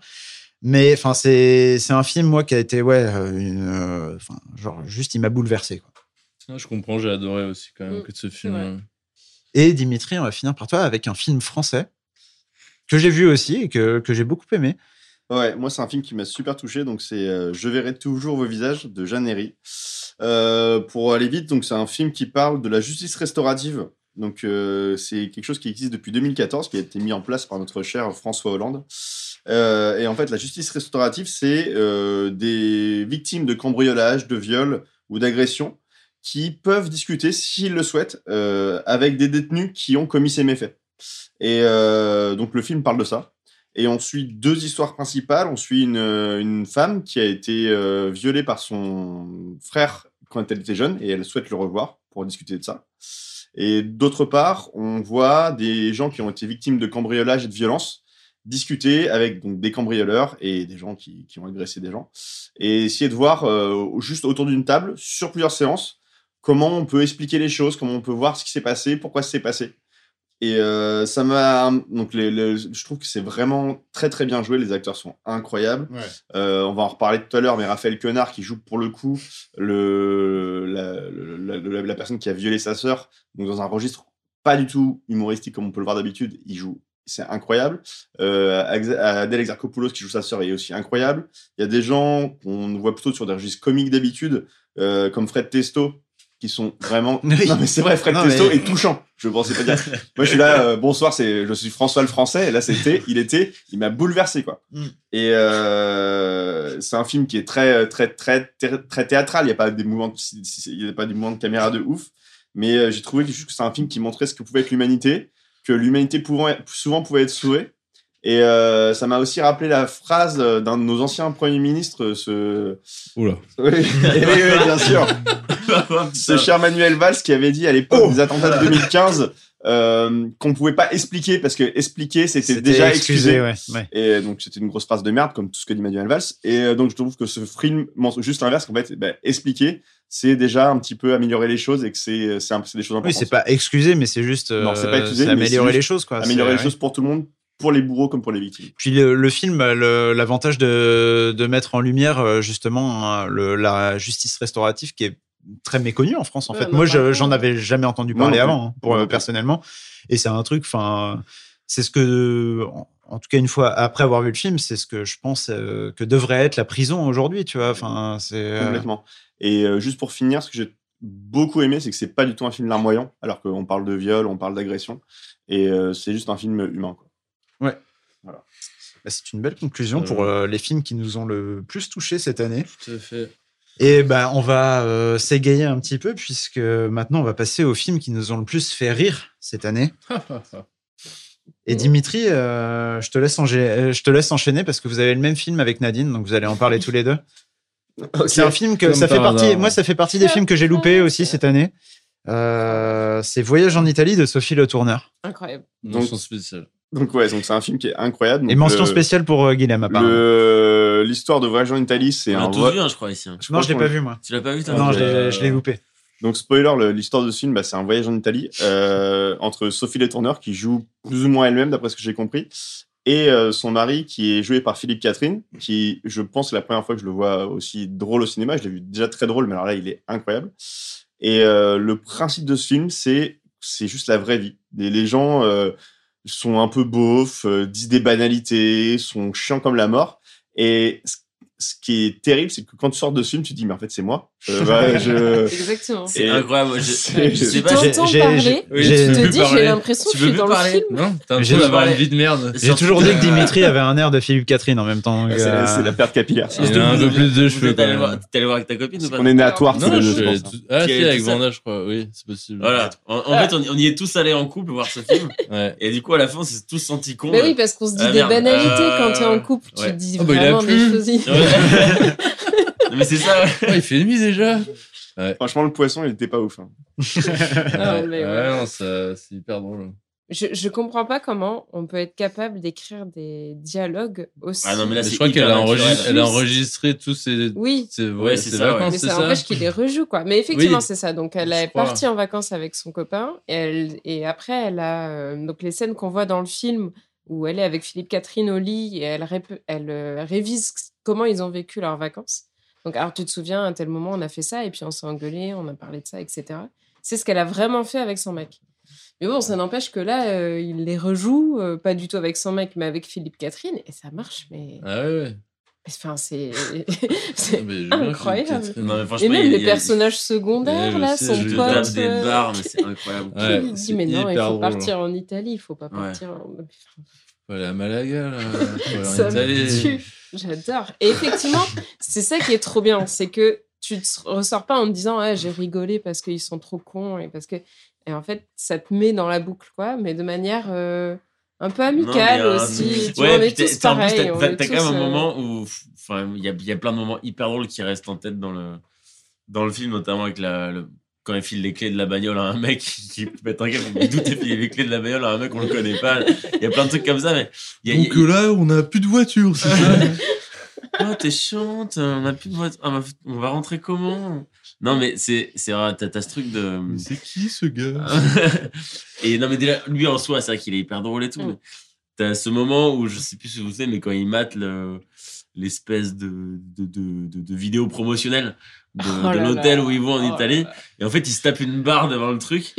Ils sont Bon. devant leur écran, donc toi, tu vois pas ce qu'ils regardent. Mais ils se tapent une barre devant le truc et toi, tu te marres parce que tu, enfin, tu sais très bien ce que c'est, ce genre de truc en fait. sont en train de regarder. euh. Et, euh, Et en même temps, ils y vont quand même. et ils y vont quand même. Et ils disent, ils ok, c'est cheap et ça, c'est- enfin, leur vidéo, elle est, elle est complètement daubée, mais franchement, ça a l'air pas trop mal, c'est pas trop cher, on y va quand même. Quoi.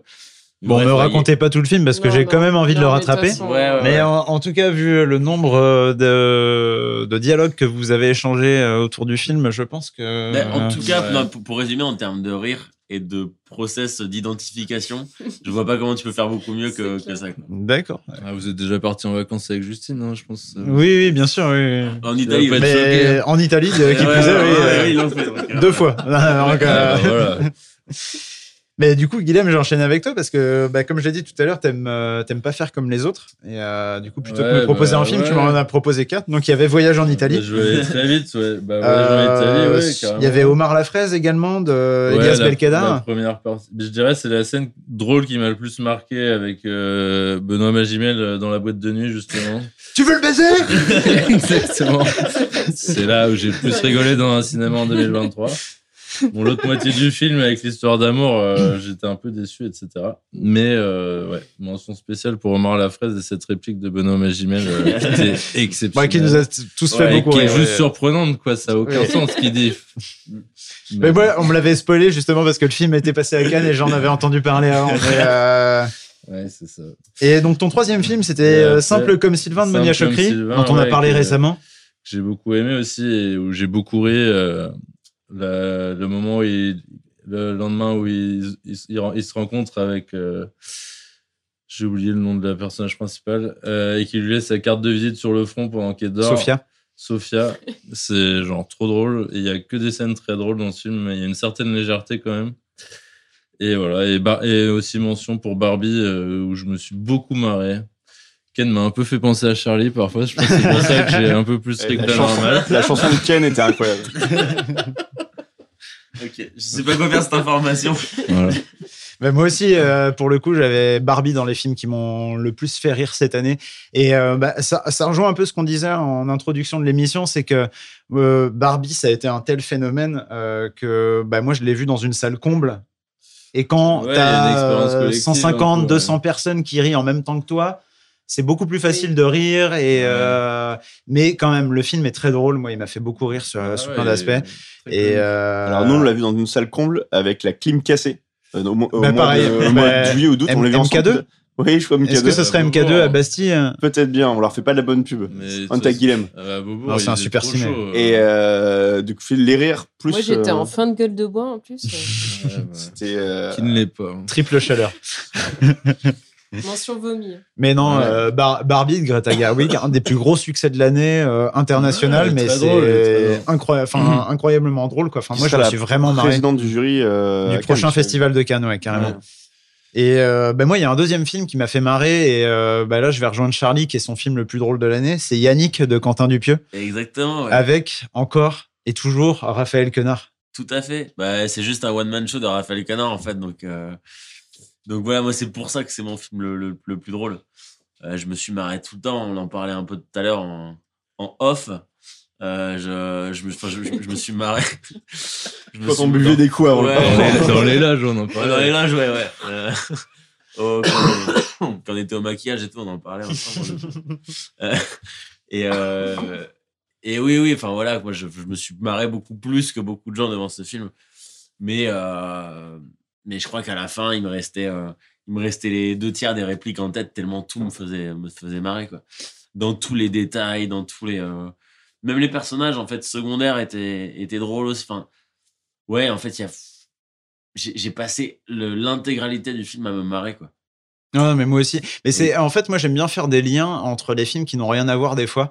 Et je me dis des, je m'imagine des choses parfois et je me dis putain, ce personnage-là, Yannick, c'est comme si c'était euh, le Raphaël Quenard de Chien de la Casse qui s'était échappé du film, qui était venu chez Quentin Dupieux dans une salle de théâtre et qui avait commencé à faire son truc, tu vois. Ouais ouais. et t'as t'as un truc, enfin cet acteur, il transmet quelque chose euh, qui est euh, qui est assez unique. Et moi, il me fait mourir de rire ce mec-là, quoi. Enfin, juste ses répliques dans le Dupieux. Il y a, y a- y a en rien acheté, quoi. Il y en a rien 10 000 acheté. il y en a 10 000. des répliques. il y en a, ouais. Tu vois, je l'ai vu il y a super longtemps, j'en ai encore plein en tête quoi. Donc, euh, Mais oui, non, mais c'est non, mais donc, c'est ouais, un- ouais, c'est c'est assez fou. Puis comme toujours chez Dupieux, il y a un truc qui réfléchit un peu. Là, ça se passe dans une euh, pièce de théâtre.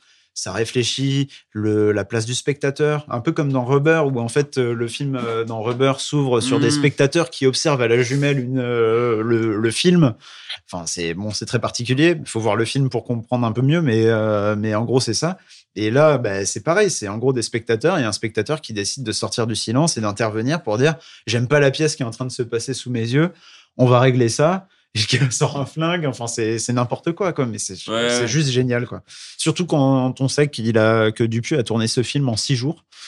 euh, c'est genre juste euh, incroyable quoi. Enfin, ils, a- ils ont réussi à faire des, des, des choses trop bien quoi, et trop drôles. Pour moi, il aurait pu prendre un peu plus de temps quand même. mais- Mais après, Dupieux, c'est ce qui le caractérise. C'est des films assez courts, assez limpides. Ouais, ouais, et, c'est sûr. euh, Mais ah bon, ça passe pas avec tout le monde, je suis d'accord. Moi, j'étais, ouais, j'ai failli le mettre dans ma déception. Oh. Ah, mais nous, on n'a pas aimé ça comme Sylvain. Hein. Ouais. Bon, et puis puisqu'il n'y a pas que 2023, euh, on a aussi, de- on vous a aussi concocté une petite euh, section découverte patrimoine cette année. Donc, euh, soit des films, ou un genre, ou un cinéaste en particulier. Et j'ai commencé avec Nadine, qui a découvert cette année Phantom of the Paradise de Brian De Palma. Oui, dont j'adore déjà Blowout. Euh, on a la chance à Paris de pouvoir revoir, euh, c'est le cas dans notre ville aussi, hein, mais beaucoup de films euh, anciens qui sont remis au cinéma que moi je veux pas regarder parce que je sais que je vais les adorer. Donc j'ai pas envie de regarder ça sur mon ordi. Hmm. J'attends de pouvoir le voir dans de bonnes conditions. Et c'était le cas pour ce film-là, qui m'a fait comprendre que finalement, j'aime assez les films musicaux. Je pensais que je détestais ça, mais cette année, j'ai aussi découvert Cabaret, que je trouve incroyable.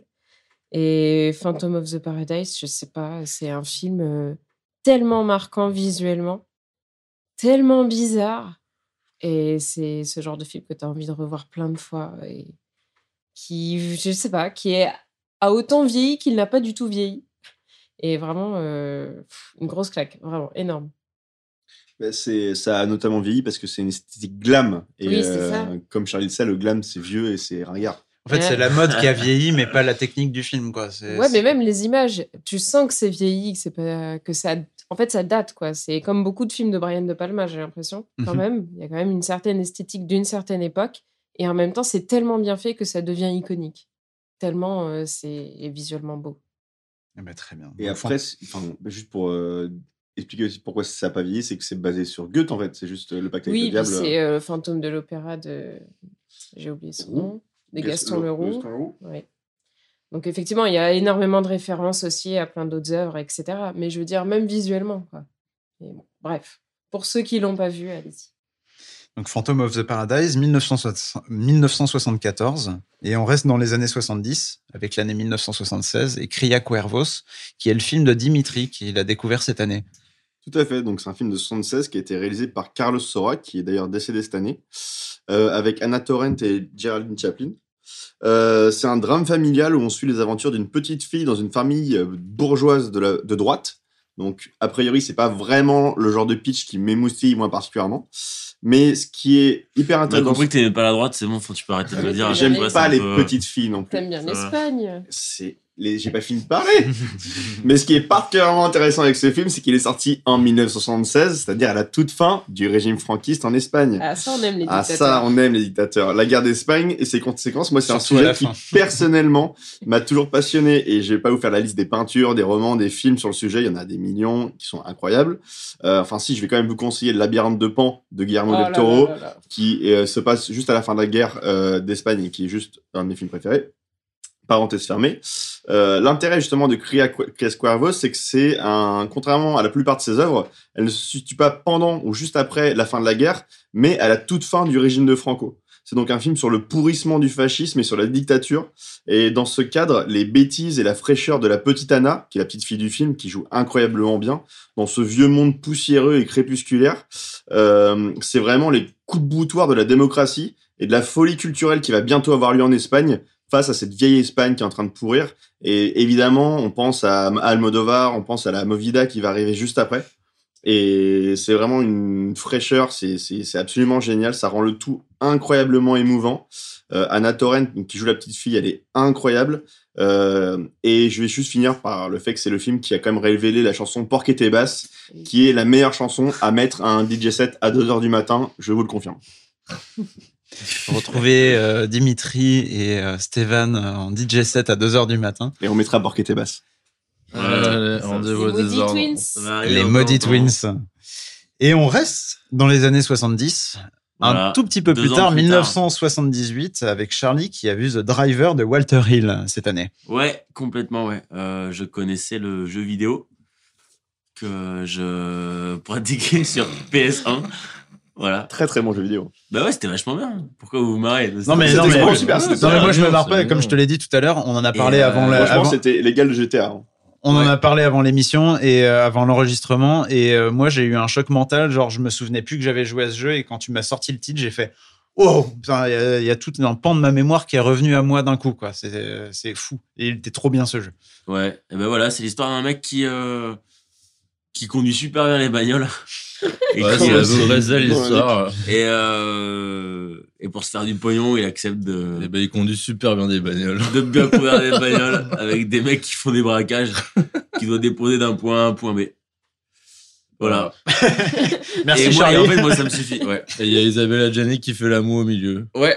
Et Et euh, Isabella Gianni qui est dedans et là. question. Est-ce est que Baby Driver euh, est un remake de Driver ou pas du tout? Alors peut-être Je mais crois j'ai pas vu qu'il Baby vu, Driver après, mais c'est j'ai trouvé ça hyper nul. Alors que The Driver, c'est bon, tu te demandes un peu à quoi ça sert, mais ça se regarde bien. Alors que Baby Driver, il y a une espèce d'esthétique derrière. Alors pourtant j'aime bien tous les autres films du réalisateur Edgar euh, Wright d'Edgar Wright, Ouais, c'est pop quoi. mais c'est juste pour moi ça a pas marché Baby Driver. Il y a c'est trop artificiel. Ok. Alors que The Driver, c'est tellement épuré. Il y a Bah, il tellement se pas d'histoire en fait. Ouais, il se passe rien. t'es- que mais bah, alors, il conduit, il le- conduit très bien. Le mec, ça. c'est donc l'acteur principal, Ryan O'Neill, c'est un gars qui, genre, il, je pense qu'il a trois répliques dans le film. Juste le mec, il conduit, quoi. Yeah, no, Et tu le vois comme ça, et genre, le gars il conduit, et t'as les, euh, les bruits des moteurs qui, moi, me touchent beaucoup, voilà. Euh, euh, Beaucoup trop de sensualité dans cette phrase, Charlie. et euh, Là, je sais pas déjà mort. ouais, ouais, J'ai ouais. une Deuxième question. Est-ce qu'il y a un lien entre ce film et Drive? Je veux dire tous les Euh, oui, je pense que Drive, pense, ouais, la alors, par reprise contre, ouais. de Driver. Par contre, ouais, je pense vraiment. Parce que ne serait-ce que dans l'attitude de l'acteur principal, il y a vraiment un Et truc. lunettes. Bah, qui a, oui, Ouais. euh, cinq répliques dans tout le film, oui, Ouais. effectivement. Oui. Et, euh, et non, franchement, le film défonce tout en termes de- d'esthétique, de, ouais, d'épuration, de- d'efficacité. C'est hyper cliché avec euh, un mec qui parle pas, euh, une meuf qui parle pas, un mec qui conduit la bagnole. Et, euh, mais, euh, mais ça marche, quoi. Et en fait, euh, La vie rêvée de Charlie Briand. Et puis la fin est cool aussi. euh, et la fin est cool, la fin est cool. Il ouais. y a un gros mystère sur la fin. On comprend pas ce qui se passe et ça laisse un bon souvenir. ouais. Stylé. Ça donne envie. Ça donne envie. Ouais, très bien. Si vous aimez les bruits de dérapage, euh, Ouais, ouais, vous il y a- allez pas être déçus. il y a pas que les moteurs et les pneus aussi.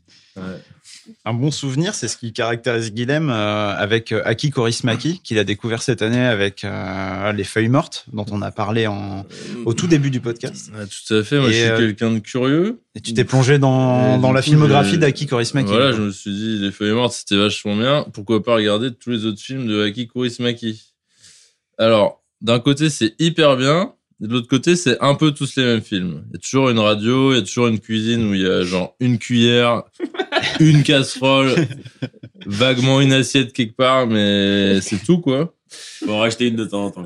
Voilà, les gens ils vivent dans des conteneurs. Et la légende Euh, dit que c'est la même de film en film. ils tombent, ils tombent amoureux en se regardant à 300 mètres l'un de l'autre, mais ils se promettent tout.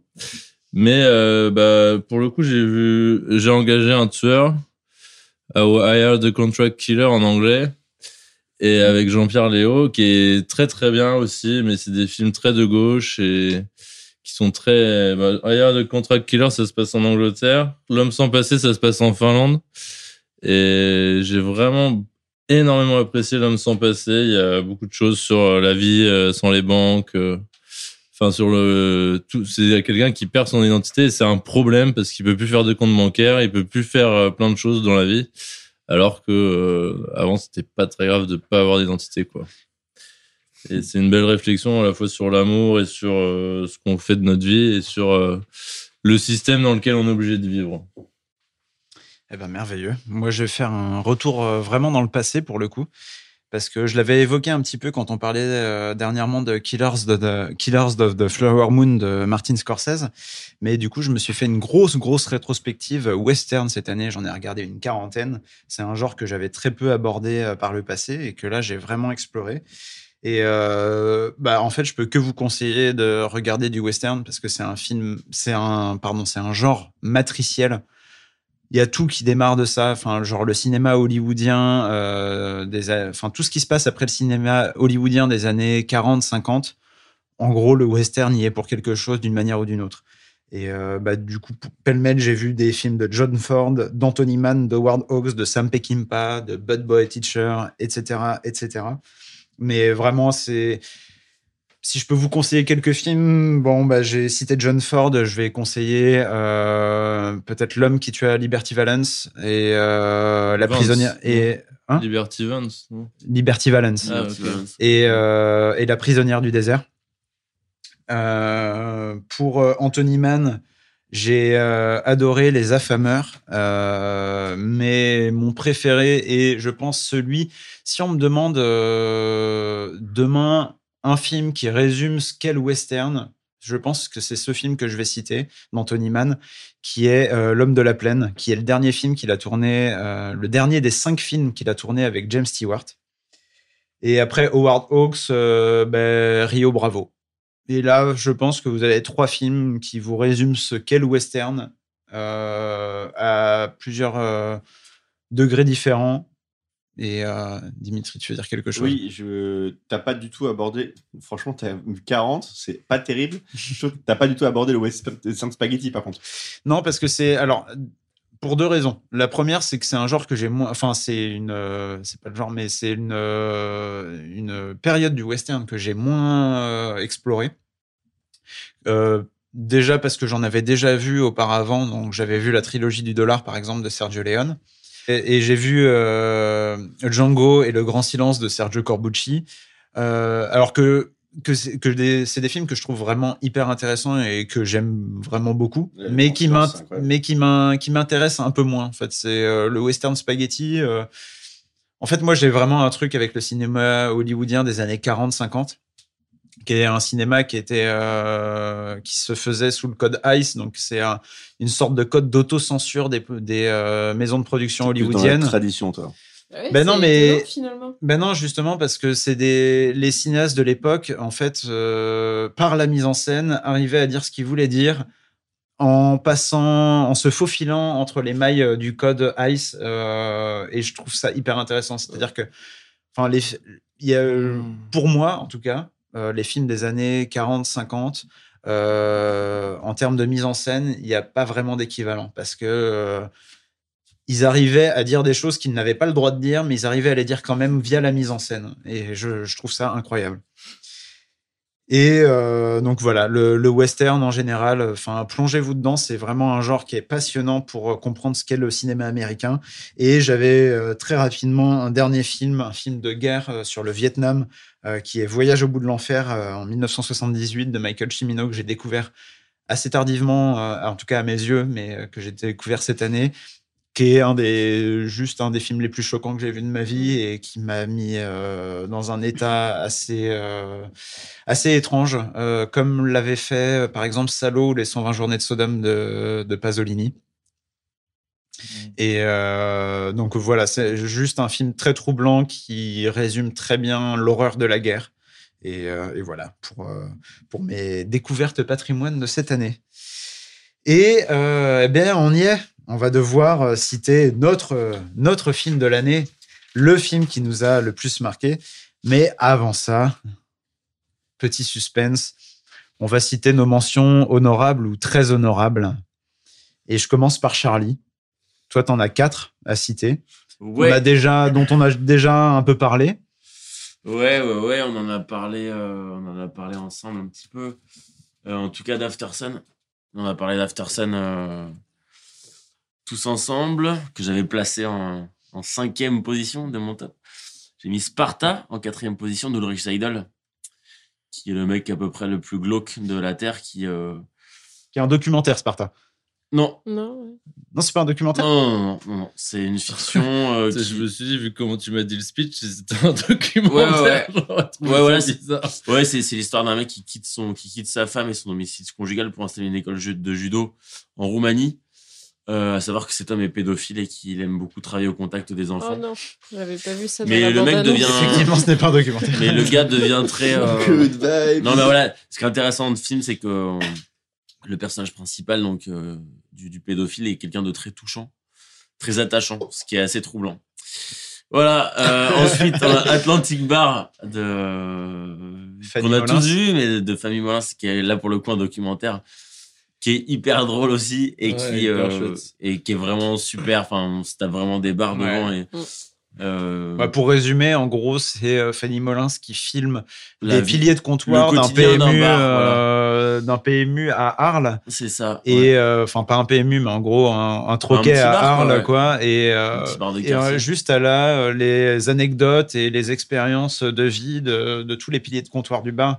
Et c'est ultra drôle, c'est touchant, c'est c'est tout ça à la Ouais, fois. C'est enfin, vraiment, c'est c'est un super Donc ce film-là, il- je pense qu'il est pas facile à voir aujourd'hui, mais euh, je vous conseille vraiment de le voir On invite euh, Fa- Fanny Molin officiellement à désordre pour. euh, pour filmer les gens. Ça sera peut-être moins drôle, mais Oh. et en Oh. tout cas, et, en- et sinon, bah, Chien de la casse que vous avez aussi euh, mis en, je crois, en- dans vos tops euh, de Jean-Baptiste Durand, qui est ouais, qui est qui est un des meilleurs films que bah, le deuxième meilleur film à mon goût que j'ai que j'ai vu cette année, qui, est vraiment un excellent film dont on pourrait euh, on pourrait tous parler très longtemps, je pense. Tu l'avais mis dans ton top 2022 au premier épisode. euh. Hein? Tu l'avais mis dans ton top 2022 au premier épisode. euh. Ouais, tu- t'avais triché quand, au premier Ouais, épisode quand j'ai demandé triché, euh, oui. Ouais. Votre enfin, film de 2022, Ouais. t'avais cité Chien de la casse qui tu était. l'avais bien aimé, quoi. Ouais, ouais, de ouf, ouais. ouais, ouais. Mais euh, ouais, on a tous adoré ce film. hein. C'est celui qui revient le plus dans, dans tous nos tops. Et, euh, et euh, je sais pas, non, ça serait trop long d'en parler. Ouais, on là, l'a je tous pense. mis dedans. Mais ouais, voilà, c'est. Bah euh, oui, euh, effectivement, Dimitri, c'est un film qui est aussi dans tes mentions honorables, ou voire très honorables. Ah Et, ouais, euh, chiens de la casse, moi j'adorais. Bon, pour aller très vite, Raphaël Connard, inc- Quenard, incroyable. et euh, et le- des, des, l'impression de me retrouver euh, au, fin fond de, au fin fond des Deux-Sèvres à 15 ans à traîner euh, et à pas savoir trop quoi faire de ma vie. je donc, suis euh, tellement d'accord. C'est tellement des scènes que j'ai vécu ce qui se passe dans ce film. C'est un Donc, truc Vraiment bien représenté. Ouais, donc voilà. Quoi, fumer des pétards sur un banc? Non. Mis pas de drogue. Non, mais même sans avoir vécu exactement la même, euh, la même jeunesse, quoi. C'est juste qu'on retrouve. euh, Enfin, on retrouve. On Non, mais ouais, les clichés de, de personnes, euh, enfin, lycéens, enfin, là, ils sont plus lycéens, ils sont un peu plus âgés, mais c'est comme des lycéens de campagne. Non, mais c'est juste euh, qu'il n'y avait rien à faire, Qui se retrouvent En sur un euh, banc euh, à la place oui. de là où il y a la fontaine dans Puis le c'est village. euh, intemporel. Il n'y a c'est pas de bien. réseaux sociaux euh, qui sont mis. Enfin, nous, on- ouais, voilà, on- tu grandis à un moment où tu n'as pas de réseaux sociaux et en fait, juste tu t'ennuies. En fait, je trouve que c'est un bon film sur l'ennui et sur comment, en fait, tu te fais toute une montagne des relations de gens avec qui tu traînes juste parce qu'ils habitent dans le même village que toi. Mais en fait, tu n'as rien à faire avec eux. Ouais. Et bah, ça, pour le coup, euh, je pense qu'on est beaucoup à l'avoir vécu. Ouais, non, mais c'est Ah, clair. Je suis pas d'accord. Ah ouais? Ah. Bah, à la fin, euh, c'est pas ça, quoi. C'est qu'il y avait quand même une vraie amitié derrière. T'as pas Tu vois, avec Charlie, ouais, moi, parfois, on s'est un peu euh, frité et tout, mais à la la fin, on s'est retrouvés, quoi. C'est la différence la entre euh, les Deux-Sèvres et la Charente-Maritime. C'était beau. À la fin, il y en a quand même un qui part euh, dans Ouais, un mais il sur un autre il chemin l'appelle à la fin. Ouais, mais pour lui montrer que bon. Ouais, mais Charlie aussi, il est parti à Poitiers, mais on s'est retrouvés après, tu vois. Bon, je continue sur mon top parce que c'est quand même mon top. Bah, oui, mais puis dans ton Euh, top, il y a, il y a un top qui est, euh, qui est euh, commun à Nadine, qui est La Main, Absolument. Euh, des frères Philippou.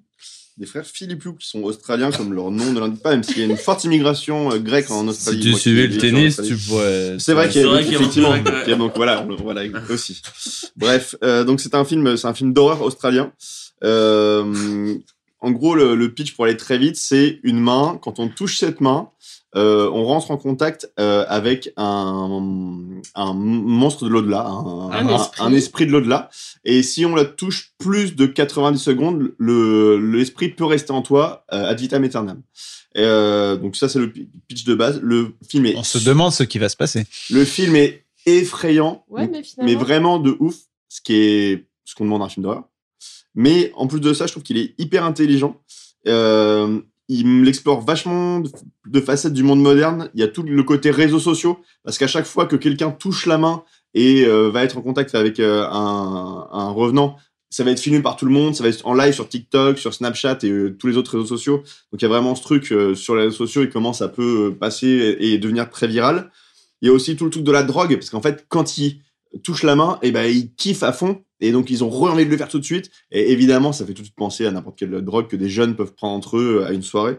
Des Et- jeunes. Des jeunes. Attention aux jeunes qui prennent de Toi, la dit que drogue. t'as pas hein. pris de drogue quand t'étais jeune. Bah non, c'est c'est pour ça que je dis des jeunes. Et, euh, et donc globalement, le film est hyper flippant et hyper intelligent. Et euh, le truc, je- juste pour finir sur un truc que je trouve hyper drôle, c'est donc c'est un film A24 et A24 sont toujours hyper malins sur ce qu'ils vendent et sur les euh, sur le merchan- le merchandising. Et ils- donc la main qui est une main en pierre qui sert à rentrer en contact avec les esprits. Là, elle est, elle est vendue, vendue sur le site d'A24. Je trouve ça très malin. On n'a aucun partenariat avec A24, mais Non, si vous voulez faire un petit cadeau euh, Voilà. à des proches, n'hésitez pas. Et Nadine, toi aussi, ça t'a beaucoup plu, ça t'a marqué cette année. Ah oui, pour ces mêmes raisons et parce que euh, il y a un côté glauque qui, est au- qui va au-delà de l'horreur. quoi. Et finalement, c'est pas tant l'esprit qui reste en toi qui est le plus horrible dans ce film. Et il y a un côté très psychologique que j'ai trouvé vraiment marquant et qui me, bah, qui me glace un peu le sang hein, quand j'y repense. Très bien. Et puis, euh, Dimitri, il y avait un autre film qui t'a marqué cette année, dans tes mentions honorables, qui est Reality de Tina Slater. Absolument. Euh, donc il y a un film avec euh, Sydney Sweeney et euh, c'est un film donc pour, pour le, le, le pitch donc c'est une histoire vraie c'est l'histoire de Reality Winter Winner pardon nom très américain Euh, si vous connaissez pas l'histoire je vais évidemment pas vous la spoiler Euh, mais le dispositif du film est hyper intéressant c'est un film qui est filmé en temps réel et tous les dialogues qu'on entend dans le film donc en fait le, film commence euh, il y a le FBI qui frappe chez une jeune fille et en fait tous les dialogues qu'on entend dans le film sont des retranscriptions des micros des agents du FBI qu'ils ont enregistrés dans la vraie vie. Donc tout ce que vous allez entendre a en fait eu lieu pour de vrai. Le film est en temps réel et donc on a le FBI qui va arriver chez elle et qui va commencer à lui poser des questions. Euh, c'est à la fois très oppressant et très réaliste parce qu'on va commencer par des questions très simples genre où est votre chien? On va vous interroger est-ce que vous préférez que votre chien soit avec vous? Est-ce que vous préférez qu'on le mette à côté? Euh, ça se passe l'après-midi, donc c'est, on est vraiment dans une banlieue l'après-midi, ça fait pas plus peur que ça. Les agents du FBI sont plutôt sympas parce qu'ils sont là pour poser des questions, mais ils sont pas agressifs. On n'est pas dans une caricature d'agents du FBI euh, avec les gros guns, etc. Ils sont là pour poser des questions. Mais au fur et à mesure que le film avance, on va comprendre qu'ils sont là pour des raisons bien précises, qu'il s'est passé quelque chose de très bizarre. Et euh, donc évidemment, je vais pas vous en dire plus, mais euh, on, avance comme ça dans le film. Au départ, on sait pas du tout pourquoi ils sont là, et on apprend, on comprend au fur et à mesure ce qui se passe, qui sont les gentils, qui sont les méchants, qu'est-ce qui s'est passé? Et, euh, c'est un film qui est hyper oppressant et qui est d'autant plus oppressant que c'est une histoire vraie. Je suis d'accord, c'était un dispositif ultra intéressant. C'est un film qui m'a un peu marqué aussi, carrément.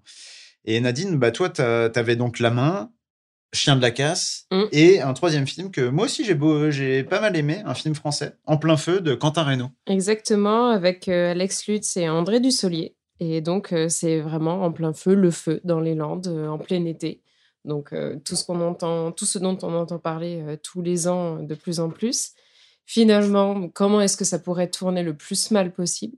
Et donc, ça en fait un film d'horreur français qui est ancré dans la réalité, qui fait vraiment peur parce que c'est très proche de nous et qui a un peu lancé tous ces films de genre euh, qui ont poursuivi l'année euh, français et que j'ai vraiment beaucoup aimé. Donc même si le film n'est pas parfait, euh, je trouve ça trop bien qu'on puisse euh, réaliser ce genre de, de film et parler des peurs françaises à travers... Ouais, puis c'est un, film, un assez simple dans son Mm. dispositif, mais au final est, qui est hein. très impactant. ouais.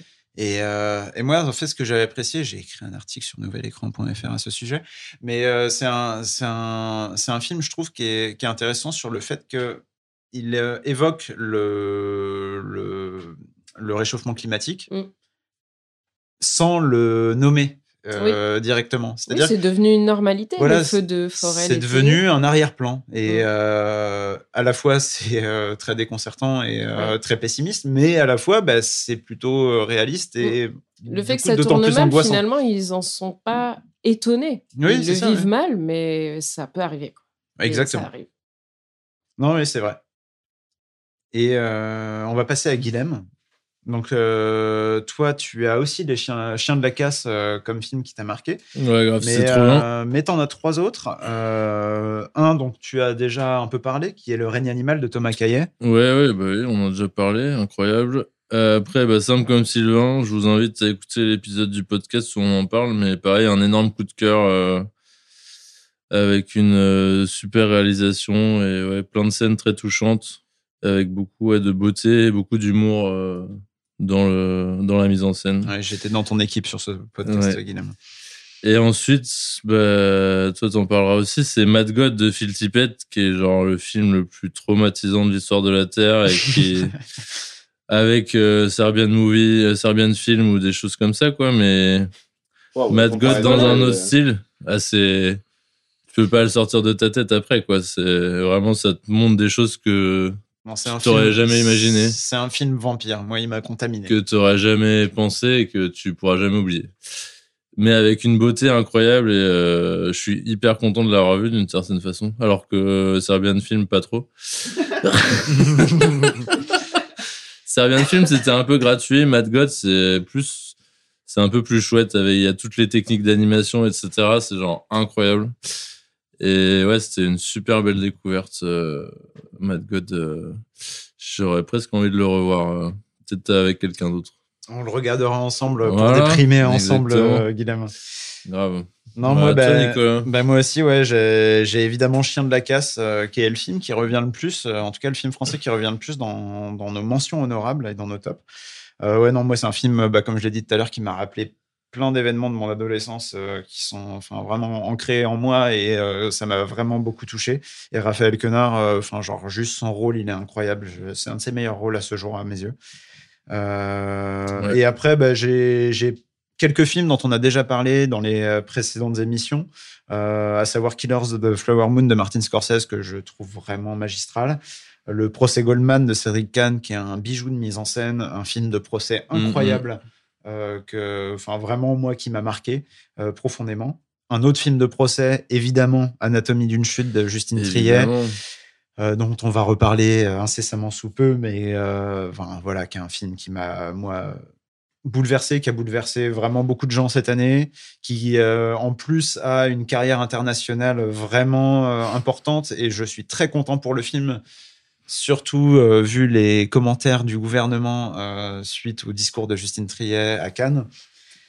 Et euh, je termine avec deux autres films. Un dont on a déjà parlé, After Sun de Charlotte Wells, qui est un des films qui m'a le plus touché cette année et que j'ai trouvé vraiment merveilleux. Et pour finir, La femme de Tchaïkovski de Kirill Serebrennikov, qui est un des films à la mise en scène la plus dingue que j'ai vu cette année, euh, qui m'a rappelé plein d'autres films, qui m'a non, qui m'a juste bouleversé par sa mise en scène, qui est juste magistrale. Euh, je vous conseille, pareil, j'ai écrit un article sur le sujet euh, sur le site de Nouvel Écran, euh, où vous pourrez avoir un avis plus frais que celui d'aujourd'hui sur le film.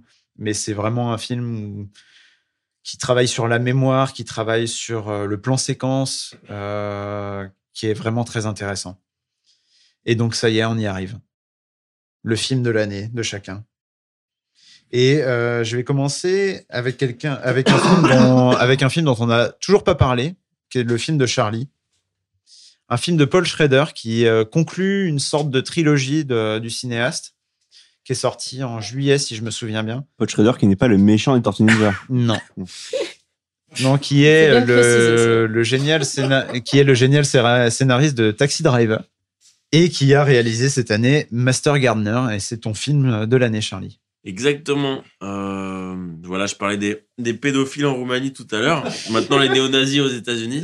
Je poursuis mon processus euh, cathartique pour me, sentir mieux quand je vais au cinéma, en m'attachant à des gens qui me, qui me ressemblent à l'écran.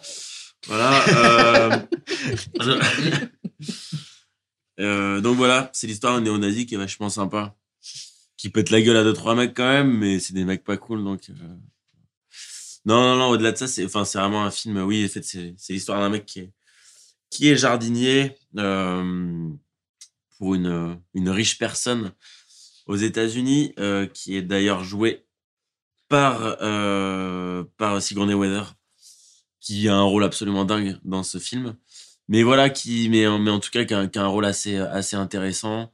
Le pitch, c'est quoi? C'est l'histoire d'un mec qui, euh, qui est tout simplement jardinier, qui doit initier la, nièce de sa propriétaire euh, au jardinage. Et en fait, euh, l'un et l'autre se retrouvent rattrapés par leur, leur passé un peu douteux.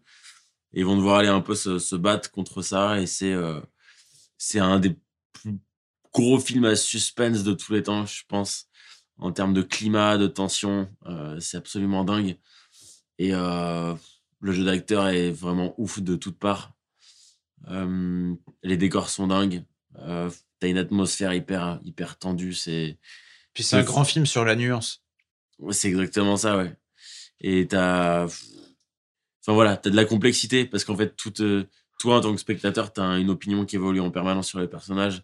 Eux, entre eux, ils ont aussi ce truc de d'apprendre à se connaître, de changer d'avis en permanence, Mm. de Ouais, c'est ça. C'est nuancé, c'est complexe. euh, et c'est hyper captivant, quoi. Et, et ouais, je, et je l'ai mis en top 1 parce que c'est, voilà, pour moi, c'est un film hyper, hyper complet et, et pas clivant, en fait. Je trouve ça à la fois audacieux, tu vois, d'a- d'avoir abordé des thématiques un petit peu border comme ils le font. Et en même temps, je pense que tu peux que être convaincu par, par ce film. Et moi, les gens qui l'ont vu, avec qui j'en ai parlé, personne m'a dit que c'était pas bien. Enfin, tu, si t'aimes le cinéma, tu peux que aimer ce film-là. Bah, je suis assez d'accord avec toi. C'est un film qui m'a beaucoup marqué aussi cette année, mais qui n'est pas euh, mon film de l'année. Mais par contre, Dimitri, ton film de l'année, c'est un film que j'ai évoqué euh, juste avant. Tu peux nous en parler? Un film russe Absolument un film russe, même si la Russie n'est pas très à la mode euh, en 2023. Euh, D'où je parle pour, par rapport à ce film, donc c'est euh, donc c'est donc c'est euh, la femme de Tchaïkovski de Kirill Serebrennikov. Moi, j'avais beaucoup aimé Leto, qui est donc son avant dernier film, qui était un film qui, qui donc qui suivait l'histoire vraie d'un groupe de rock russe euh, dans les années 80, qui était un film donc Leto, ça veut dire été en russe. Merci euh, le cinéma. Et euh, donc, qui, qui était un film très punk et qui suivait donc ce groupe que moi je connaissais absolument pas et qui était vraiment cool sur ce que pouvait être euh, la révolte et le punk en Russie dans les années 80. Et Tu trouvais pas ça chelou, les dessins et tout, là? moi j'ai bien aimé. Il y avait un mélange de. Ouais, ouais, c'était très avait- pop quoi. Il y avait débat, ouais. C'était très très pop. Ok, euh, donc c'est très pop et c'est très punk en même temps. D'accord, c'était- ok. C'est très Non, pop mais. C'était pas, c'était mieux que Blink par contre. Euh, mais moi j'avais bien aimé le truc. Euh, ensuite, la fièvre de, de Petrov, pour le coup, j'avais trouvé ça vraiment beaucoup trop boursouflé. Un peu, c'est marrant, on a, on a parlé à l'épisode précédent euh, de La Chimère, qui est un film boursouflé sur l'Italie. Bah, j'ai trouvé que la fièvre de Petrov, c'était un film boursouflé sur la Russie, qui est pareil, qui expliquait, essayait d'expliquer l'histoire de la Russie en deux heures à travers des personnages et Ça peut que être boursouflé. Spoiler, Mm. euh, expliquer l'histoire de la Russie en deux heures à travers des personnages, bah, j'avais juste envie de vomir à la fin, quoi. Euh, et donc, hyper, hyper glauque comme film. ouais, c'était euh, hyper glauque et ouais, moi j'ai trouvé ça oh, trop, beaucoup de trop. La, Ouais, la meringue. Un petit peu envie de me buter à la fin. Ouais. Et là, je trouve qu'avec la femme de Tchaïkovski, il arrive à un équilibre qui est incroyable, dont on a parlé tout à l'heure. Euh, c'est un film sur la folie de l'amour, mais vraiment sur la folie de l'amour. Donc, grosso modo, donc c'est la femme de Tchaïkovski qui se marie avec lui parce que pour lui, c'est un homme incroyable. Sauf que, spoiler alert, il, un, il l'aime pas. Et de deux, bah, il est homosexuel, donc il l'aime pas du tout, en fait. C'est juste, euh, et, elle n'est pas du tout appréciée non plus par ses amis. C'est juste une, un pot de fleurs. Elle est là parce qu'il faut qu'il y ait une femme. Sauf que dans la Russie de la fin du 20e, du, la fin du 19e siècle, eh ben, il faut avoir une femme, donc il a une femme, mais évidemment qu'il l'aime pas. Et donc, mais elle est folle de lui, mais d'un amour complètement taré. Et c'est un film qui est vraiment cadavérique, qui, qui sent la putréfaction. Je pense que j'ai jamais vu un film qui sentait autant le cadavre que ce film. Ouais. Tout est vert, tout est glauque, mais c'est comme tu disais tout à l'heure, c'est le, le cadrage est incroyable, les mouvements de caméra sont incroyables et ils sont tout le temps signifiants. Ça veut tout le temps dire quelque chose. Et puis le travail sur les décors est dingue C'est- aussi. euh, on les, sur- voilà, les extérieurs sont, sont, sont glauques, les Mais c'est des scènes d'extérieur où t'as l'impression d'être en intérieur. C'est- ouais, il y a de la c'est- fumée Tout est oppressant. Il y a des Ouais. cendres partout. Ouais, c'est C'est ça. C'est c'est des scènes de C'est un guerre. film en couleur qu'en noir et blanc Oui, c'est c'est des ça, scènes de guerre alors que alors qu'il n'y a pas la guerre quoi. C'est angoissant. Euh, là, ouais, la mise en scène elle est délirante, elle est virtuose. Euh, et c'est un- vraiment un film sur la folie quoi, qui vous fait tomber dans la folie. Moi j'avais jamais vu ça avant. Et euh, donc c'est vraiment un film crépusculaire. Et juste pour finir, euh, donc l'actrice principale qui s'appelle Elena Mikolova, elle est son premier film c'est en tant qu'actrice et elle est juste incroyable. Et rien que pour elle aller voir le film et, j'ai des souvenirs un peu lointains de ce film parce que je l'ai vu en début de l'année. Mais euh, si vous voulez savoir l'odeur d'un cadavre après trois semaines, bah, allez voir ce film, vous, vous aurez l'idée. Ou de la syphilis hein, également. Très bien. Il y, a une, il y a une super scène sur un. Ah oui, c'est vrai qu'il y a une scène de syphilis Ouais. très sympa. Ouais. Euh, comment faire une transition avec la syphilis Je ne sais pas. Euh, passons à la chute euh, ou une- l'anatomie d'une chute plutôt, euh, puisque c'est ton film euh, Oui. coup de cœur de l'année, euh, Nadine. Ouais, qui est une découverte pour personne, même, à- même auprès de nos auditeurs, je pense. Mais effectivement, si je dois retenir un seul film de cette année, c'est ça. C'est celui-là pour Justine Trier, pour euh, la mise en scène, pour les dialogues, pour le fait que c'est un film qui te reste en tête euh, pendant très longtemps, qui, j'ai l'impression, euh, bah, déjà, il a beaucoup de succès dans le monde entier, même encore en ce moment. Ouais, c'est ouais. un film qui continue à vivre dans le monde, qui Mais plaît il vraiment à a eu cinq nominations aux Golden Globes Mm. et euh, il est bien parti pour avoir des nominations dans la compétition officielle des Oscars, quoi. C'est ça. euh, Donc, euh, elle apporte quand même quelque chose au cinéma français qui est assez euh, percutant et qui va sûrement donner envie à d'autres cinéastes de faire d'autres choses de, de ce type-là parce que ça parle de choses euh, assez lourdes et en même temps, je sais pas comment dire, c'est un film simple qui est pas, qui est pas compliqué. Bah, la preuve, puisque il paraît assez universel. mhm. Et je, on dirait presque un classique, en fait, qui pourrait devenir un classique. Je pense que ça va le devenir. Je suis, euh, je suis assez d'accord avec toi. Et Guilhem, toi, euh, bah, on a parlé du film euh, plusieurs fois, mais ton film coup de cœur de l'année, je te laisse le dire. Bah, j'ai pas réussi à le mettre dans une seule catégorie, donc euh, c'est After Sun de Charlotte Wells. hein, c'est vraiment comment, ouais, un très vraiment un film qui transcende en une heure et demie tout ce qui est possible de faire avec une caméra et des acteurs et un décor et qui laisse un souvenir impérissable sur sur euh, ouais les vacances euh, de nos jeunesses. euh, tout ce qui s'y passe, tout ce qu'on découvre, euh, tout ce qui va disparaître euh, dans quelques années. Genre, ouais, c'est un film euh, fantastique. Mais C'est merveilleux, mais moi, en fait, vous m'avez un peu embêté quand vous m'avez Mm. envoyé votre top 1 de l'année. Parce que bah, Anatomie d'une chute, euh, il faisait partie de la liste, enfin de la shortlist. Afterson aussi. La femme de Tchaïkovski était pas loin non plus. Euh, mais bon, Master Gardner, pas du tout, par contre. Mas- non, Master Gardner, il en faisait pas partie, mais c'est quand même un. Ouais.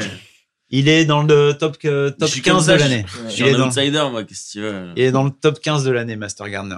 Mais non, moi, bah, j'ai choisi un film, euh, pour le coup, pour pas faire de doublons, euh, j'ai choisi un film un peu différent, dont on a, qu'on a un peu évoqué, enfin, que Guilhem a un peu évoqué plus tôt. Je laissé est, en euh, parler. Mad God de Phil Tippett. Alors Phil Tippett, c'est un c'est un artisan d'effets spéciaux en stop motion légendaire qui a travaillé sur énormément de films, dont évidemment le Jurassic Park. Et Mad God, c'est un projet qui de 30 ans qu'il a abouti euh, tout récemment et qui est sorti en France cette année. Et c'est une expérience d'hypnose cinématographique. C'est juste, euh, enfin, c'est un cauchemar, c'est une malédiction. Genre, euh, je suis sorti de ce film, j'avais l'impression d'être dans le monde du film. Je, le moindre bruit que j'entendais me faisait sursauter. C'était vraiment une expérience très, très, très particulière. J'ai rejoint Guilhem juste après la séance.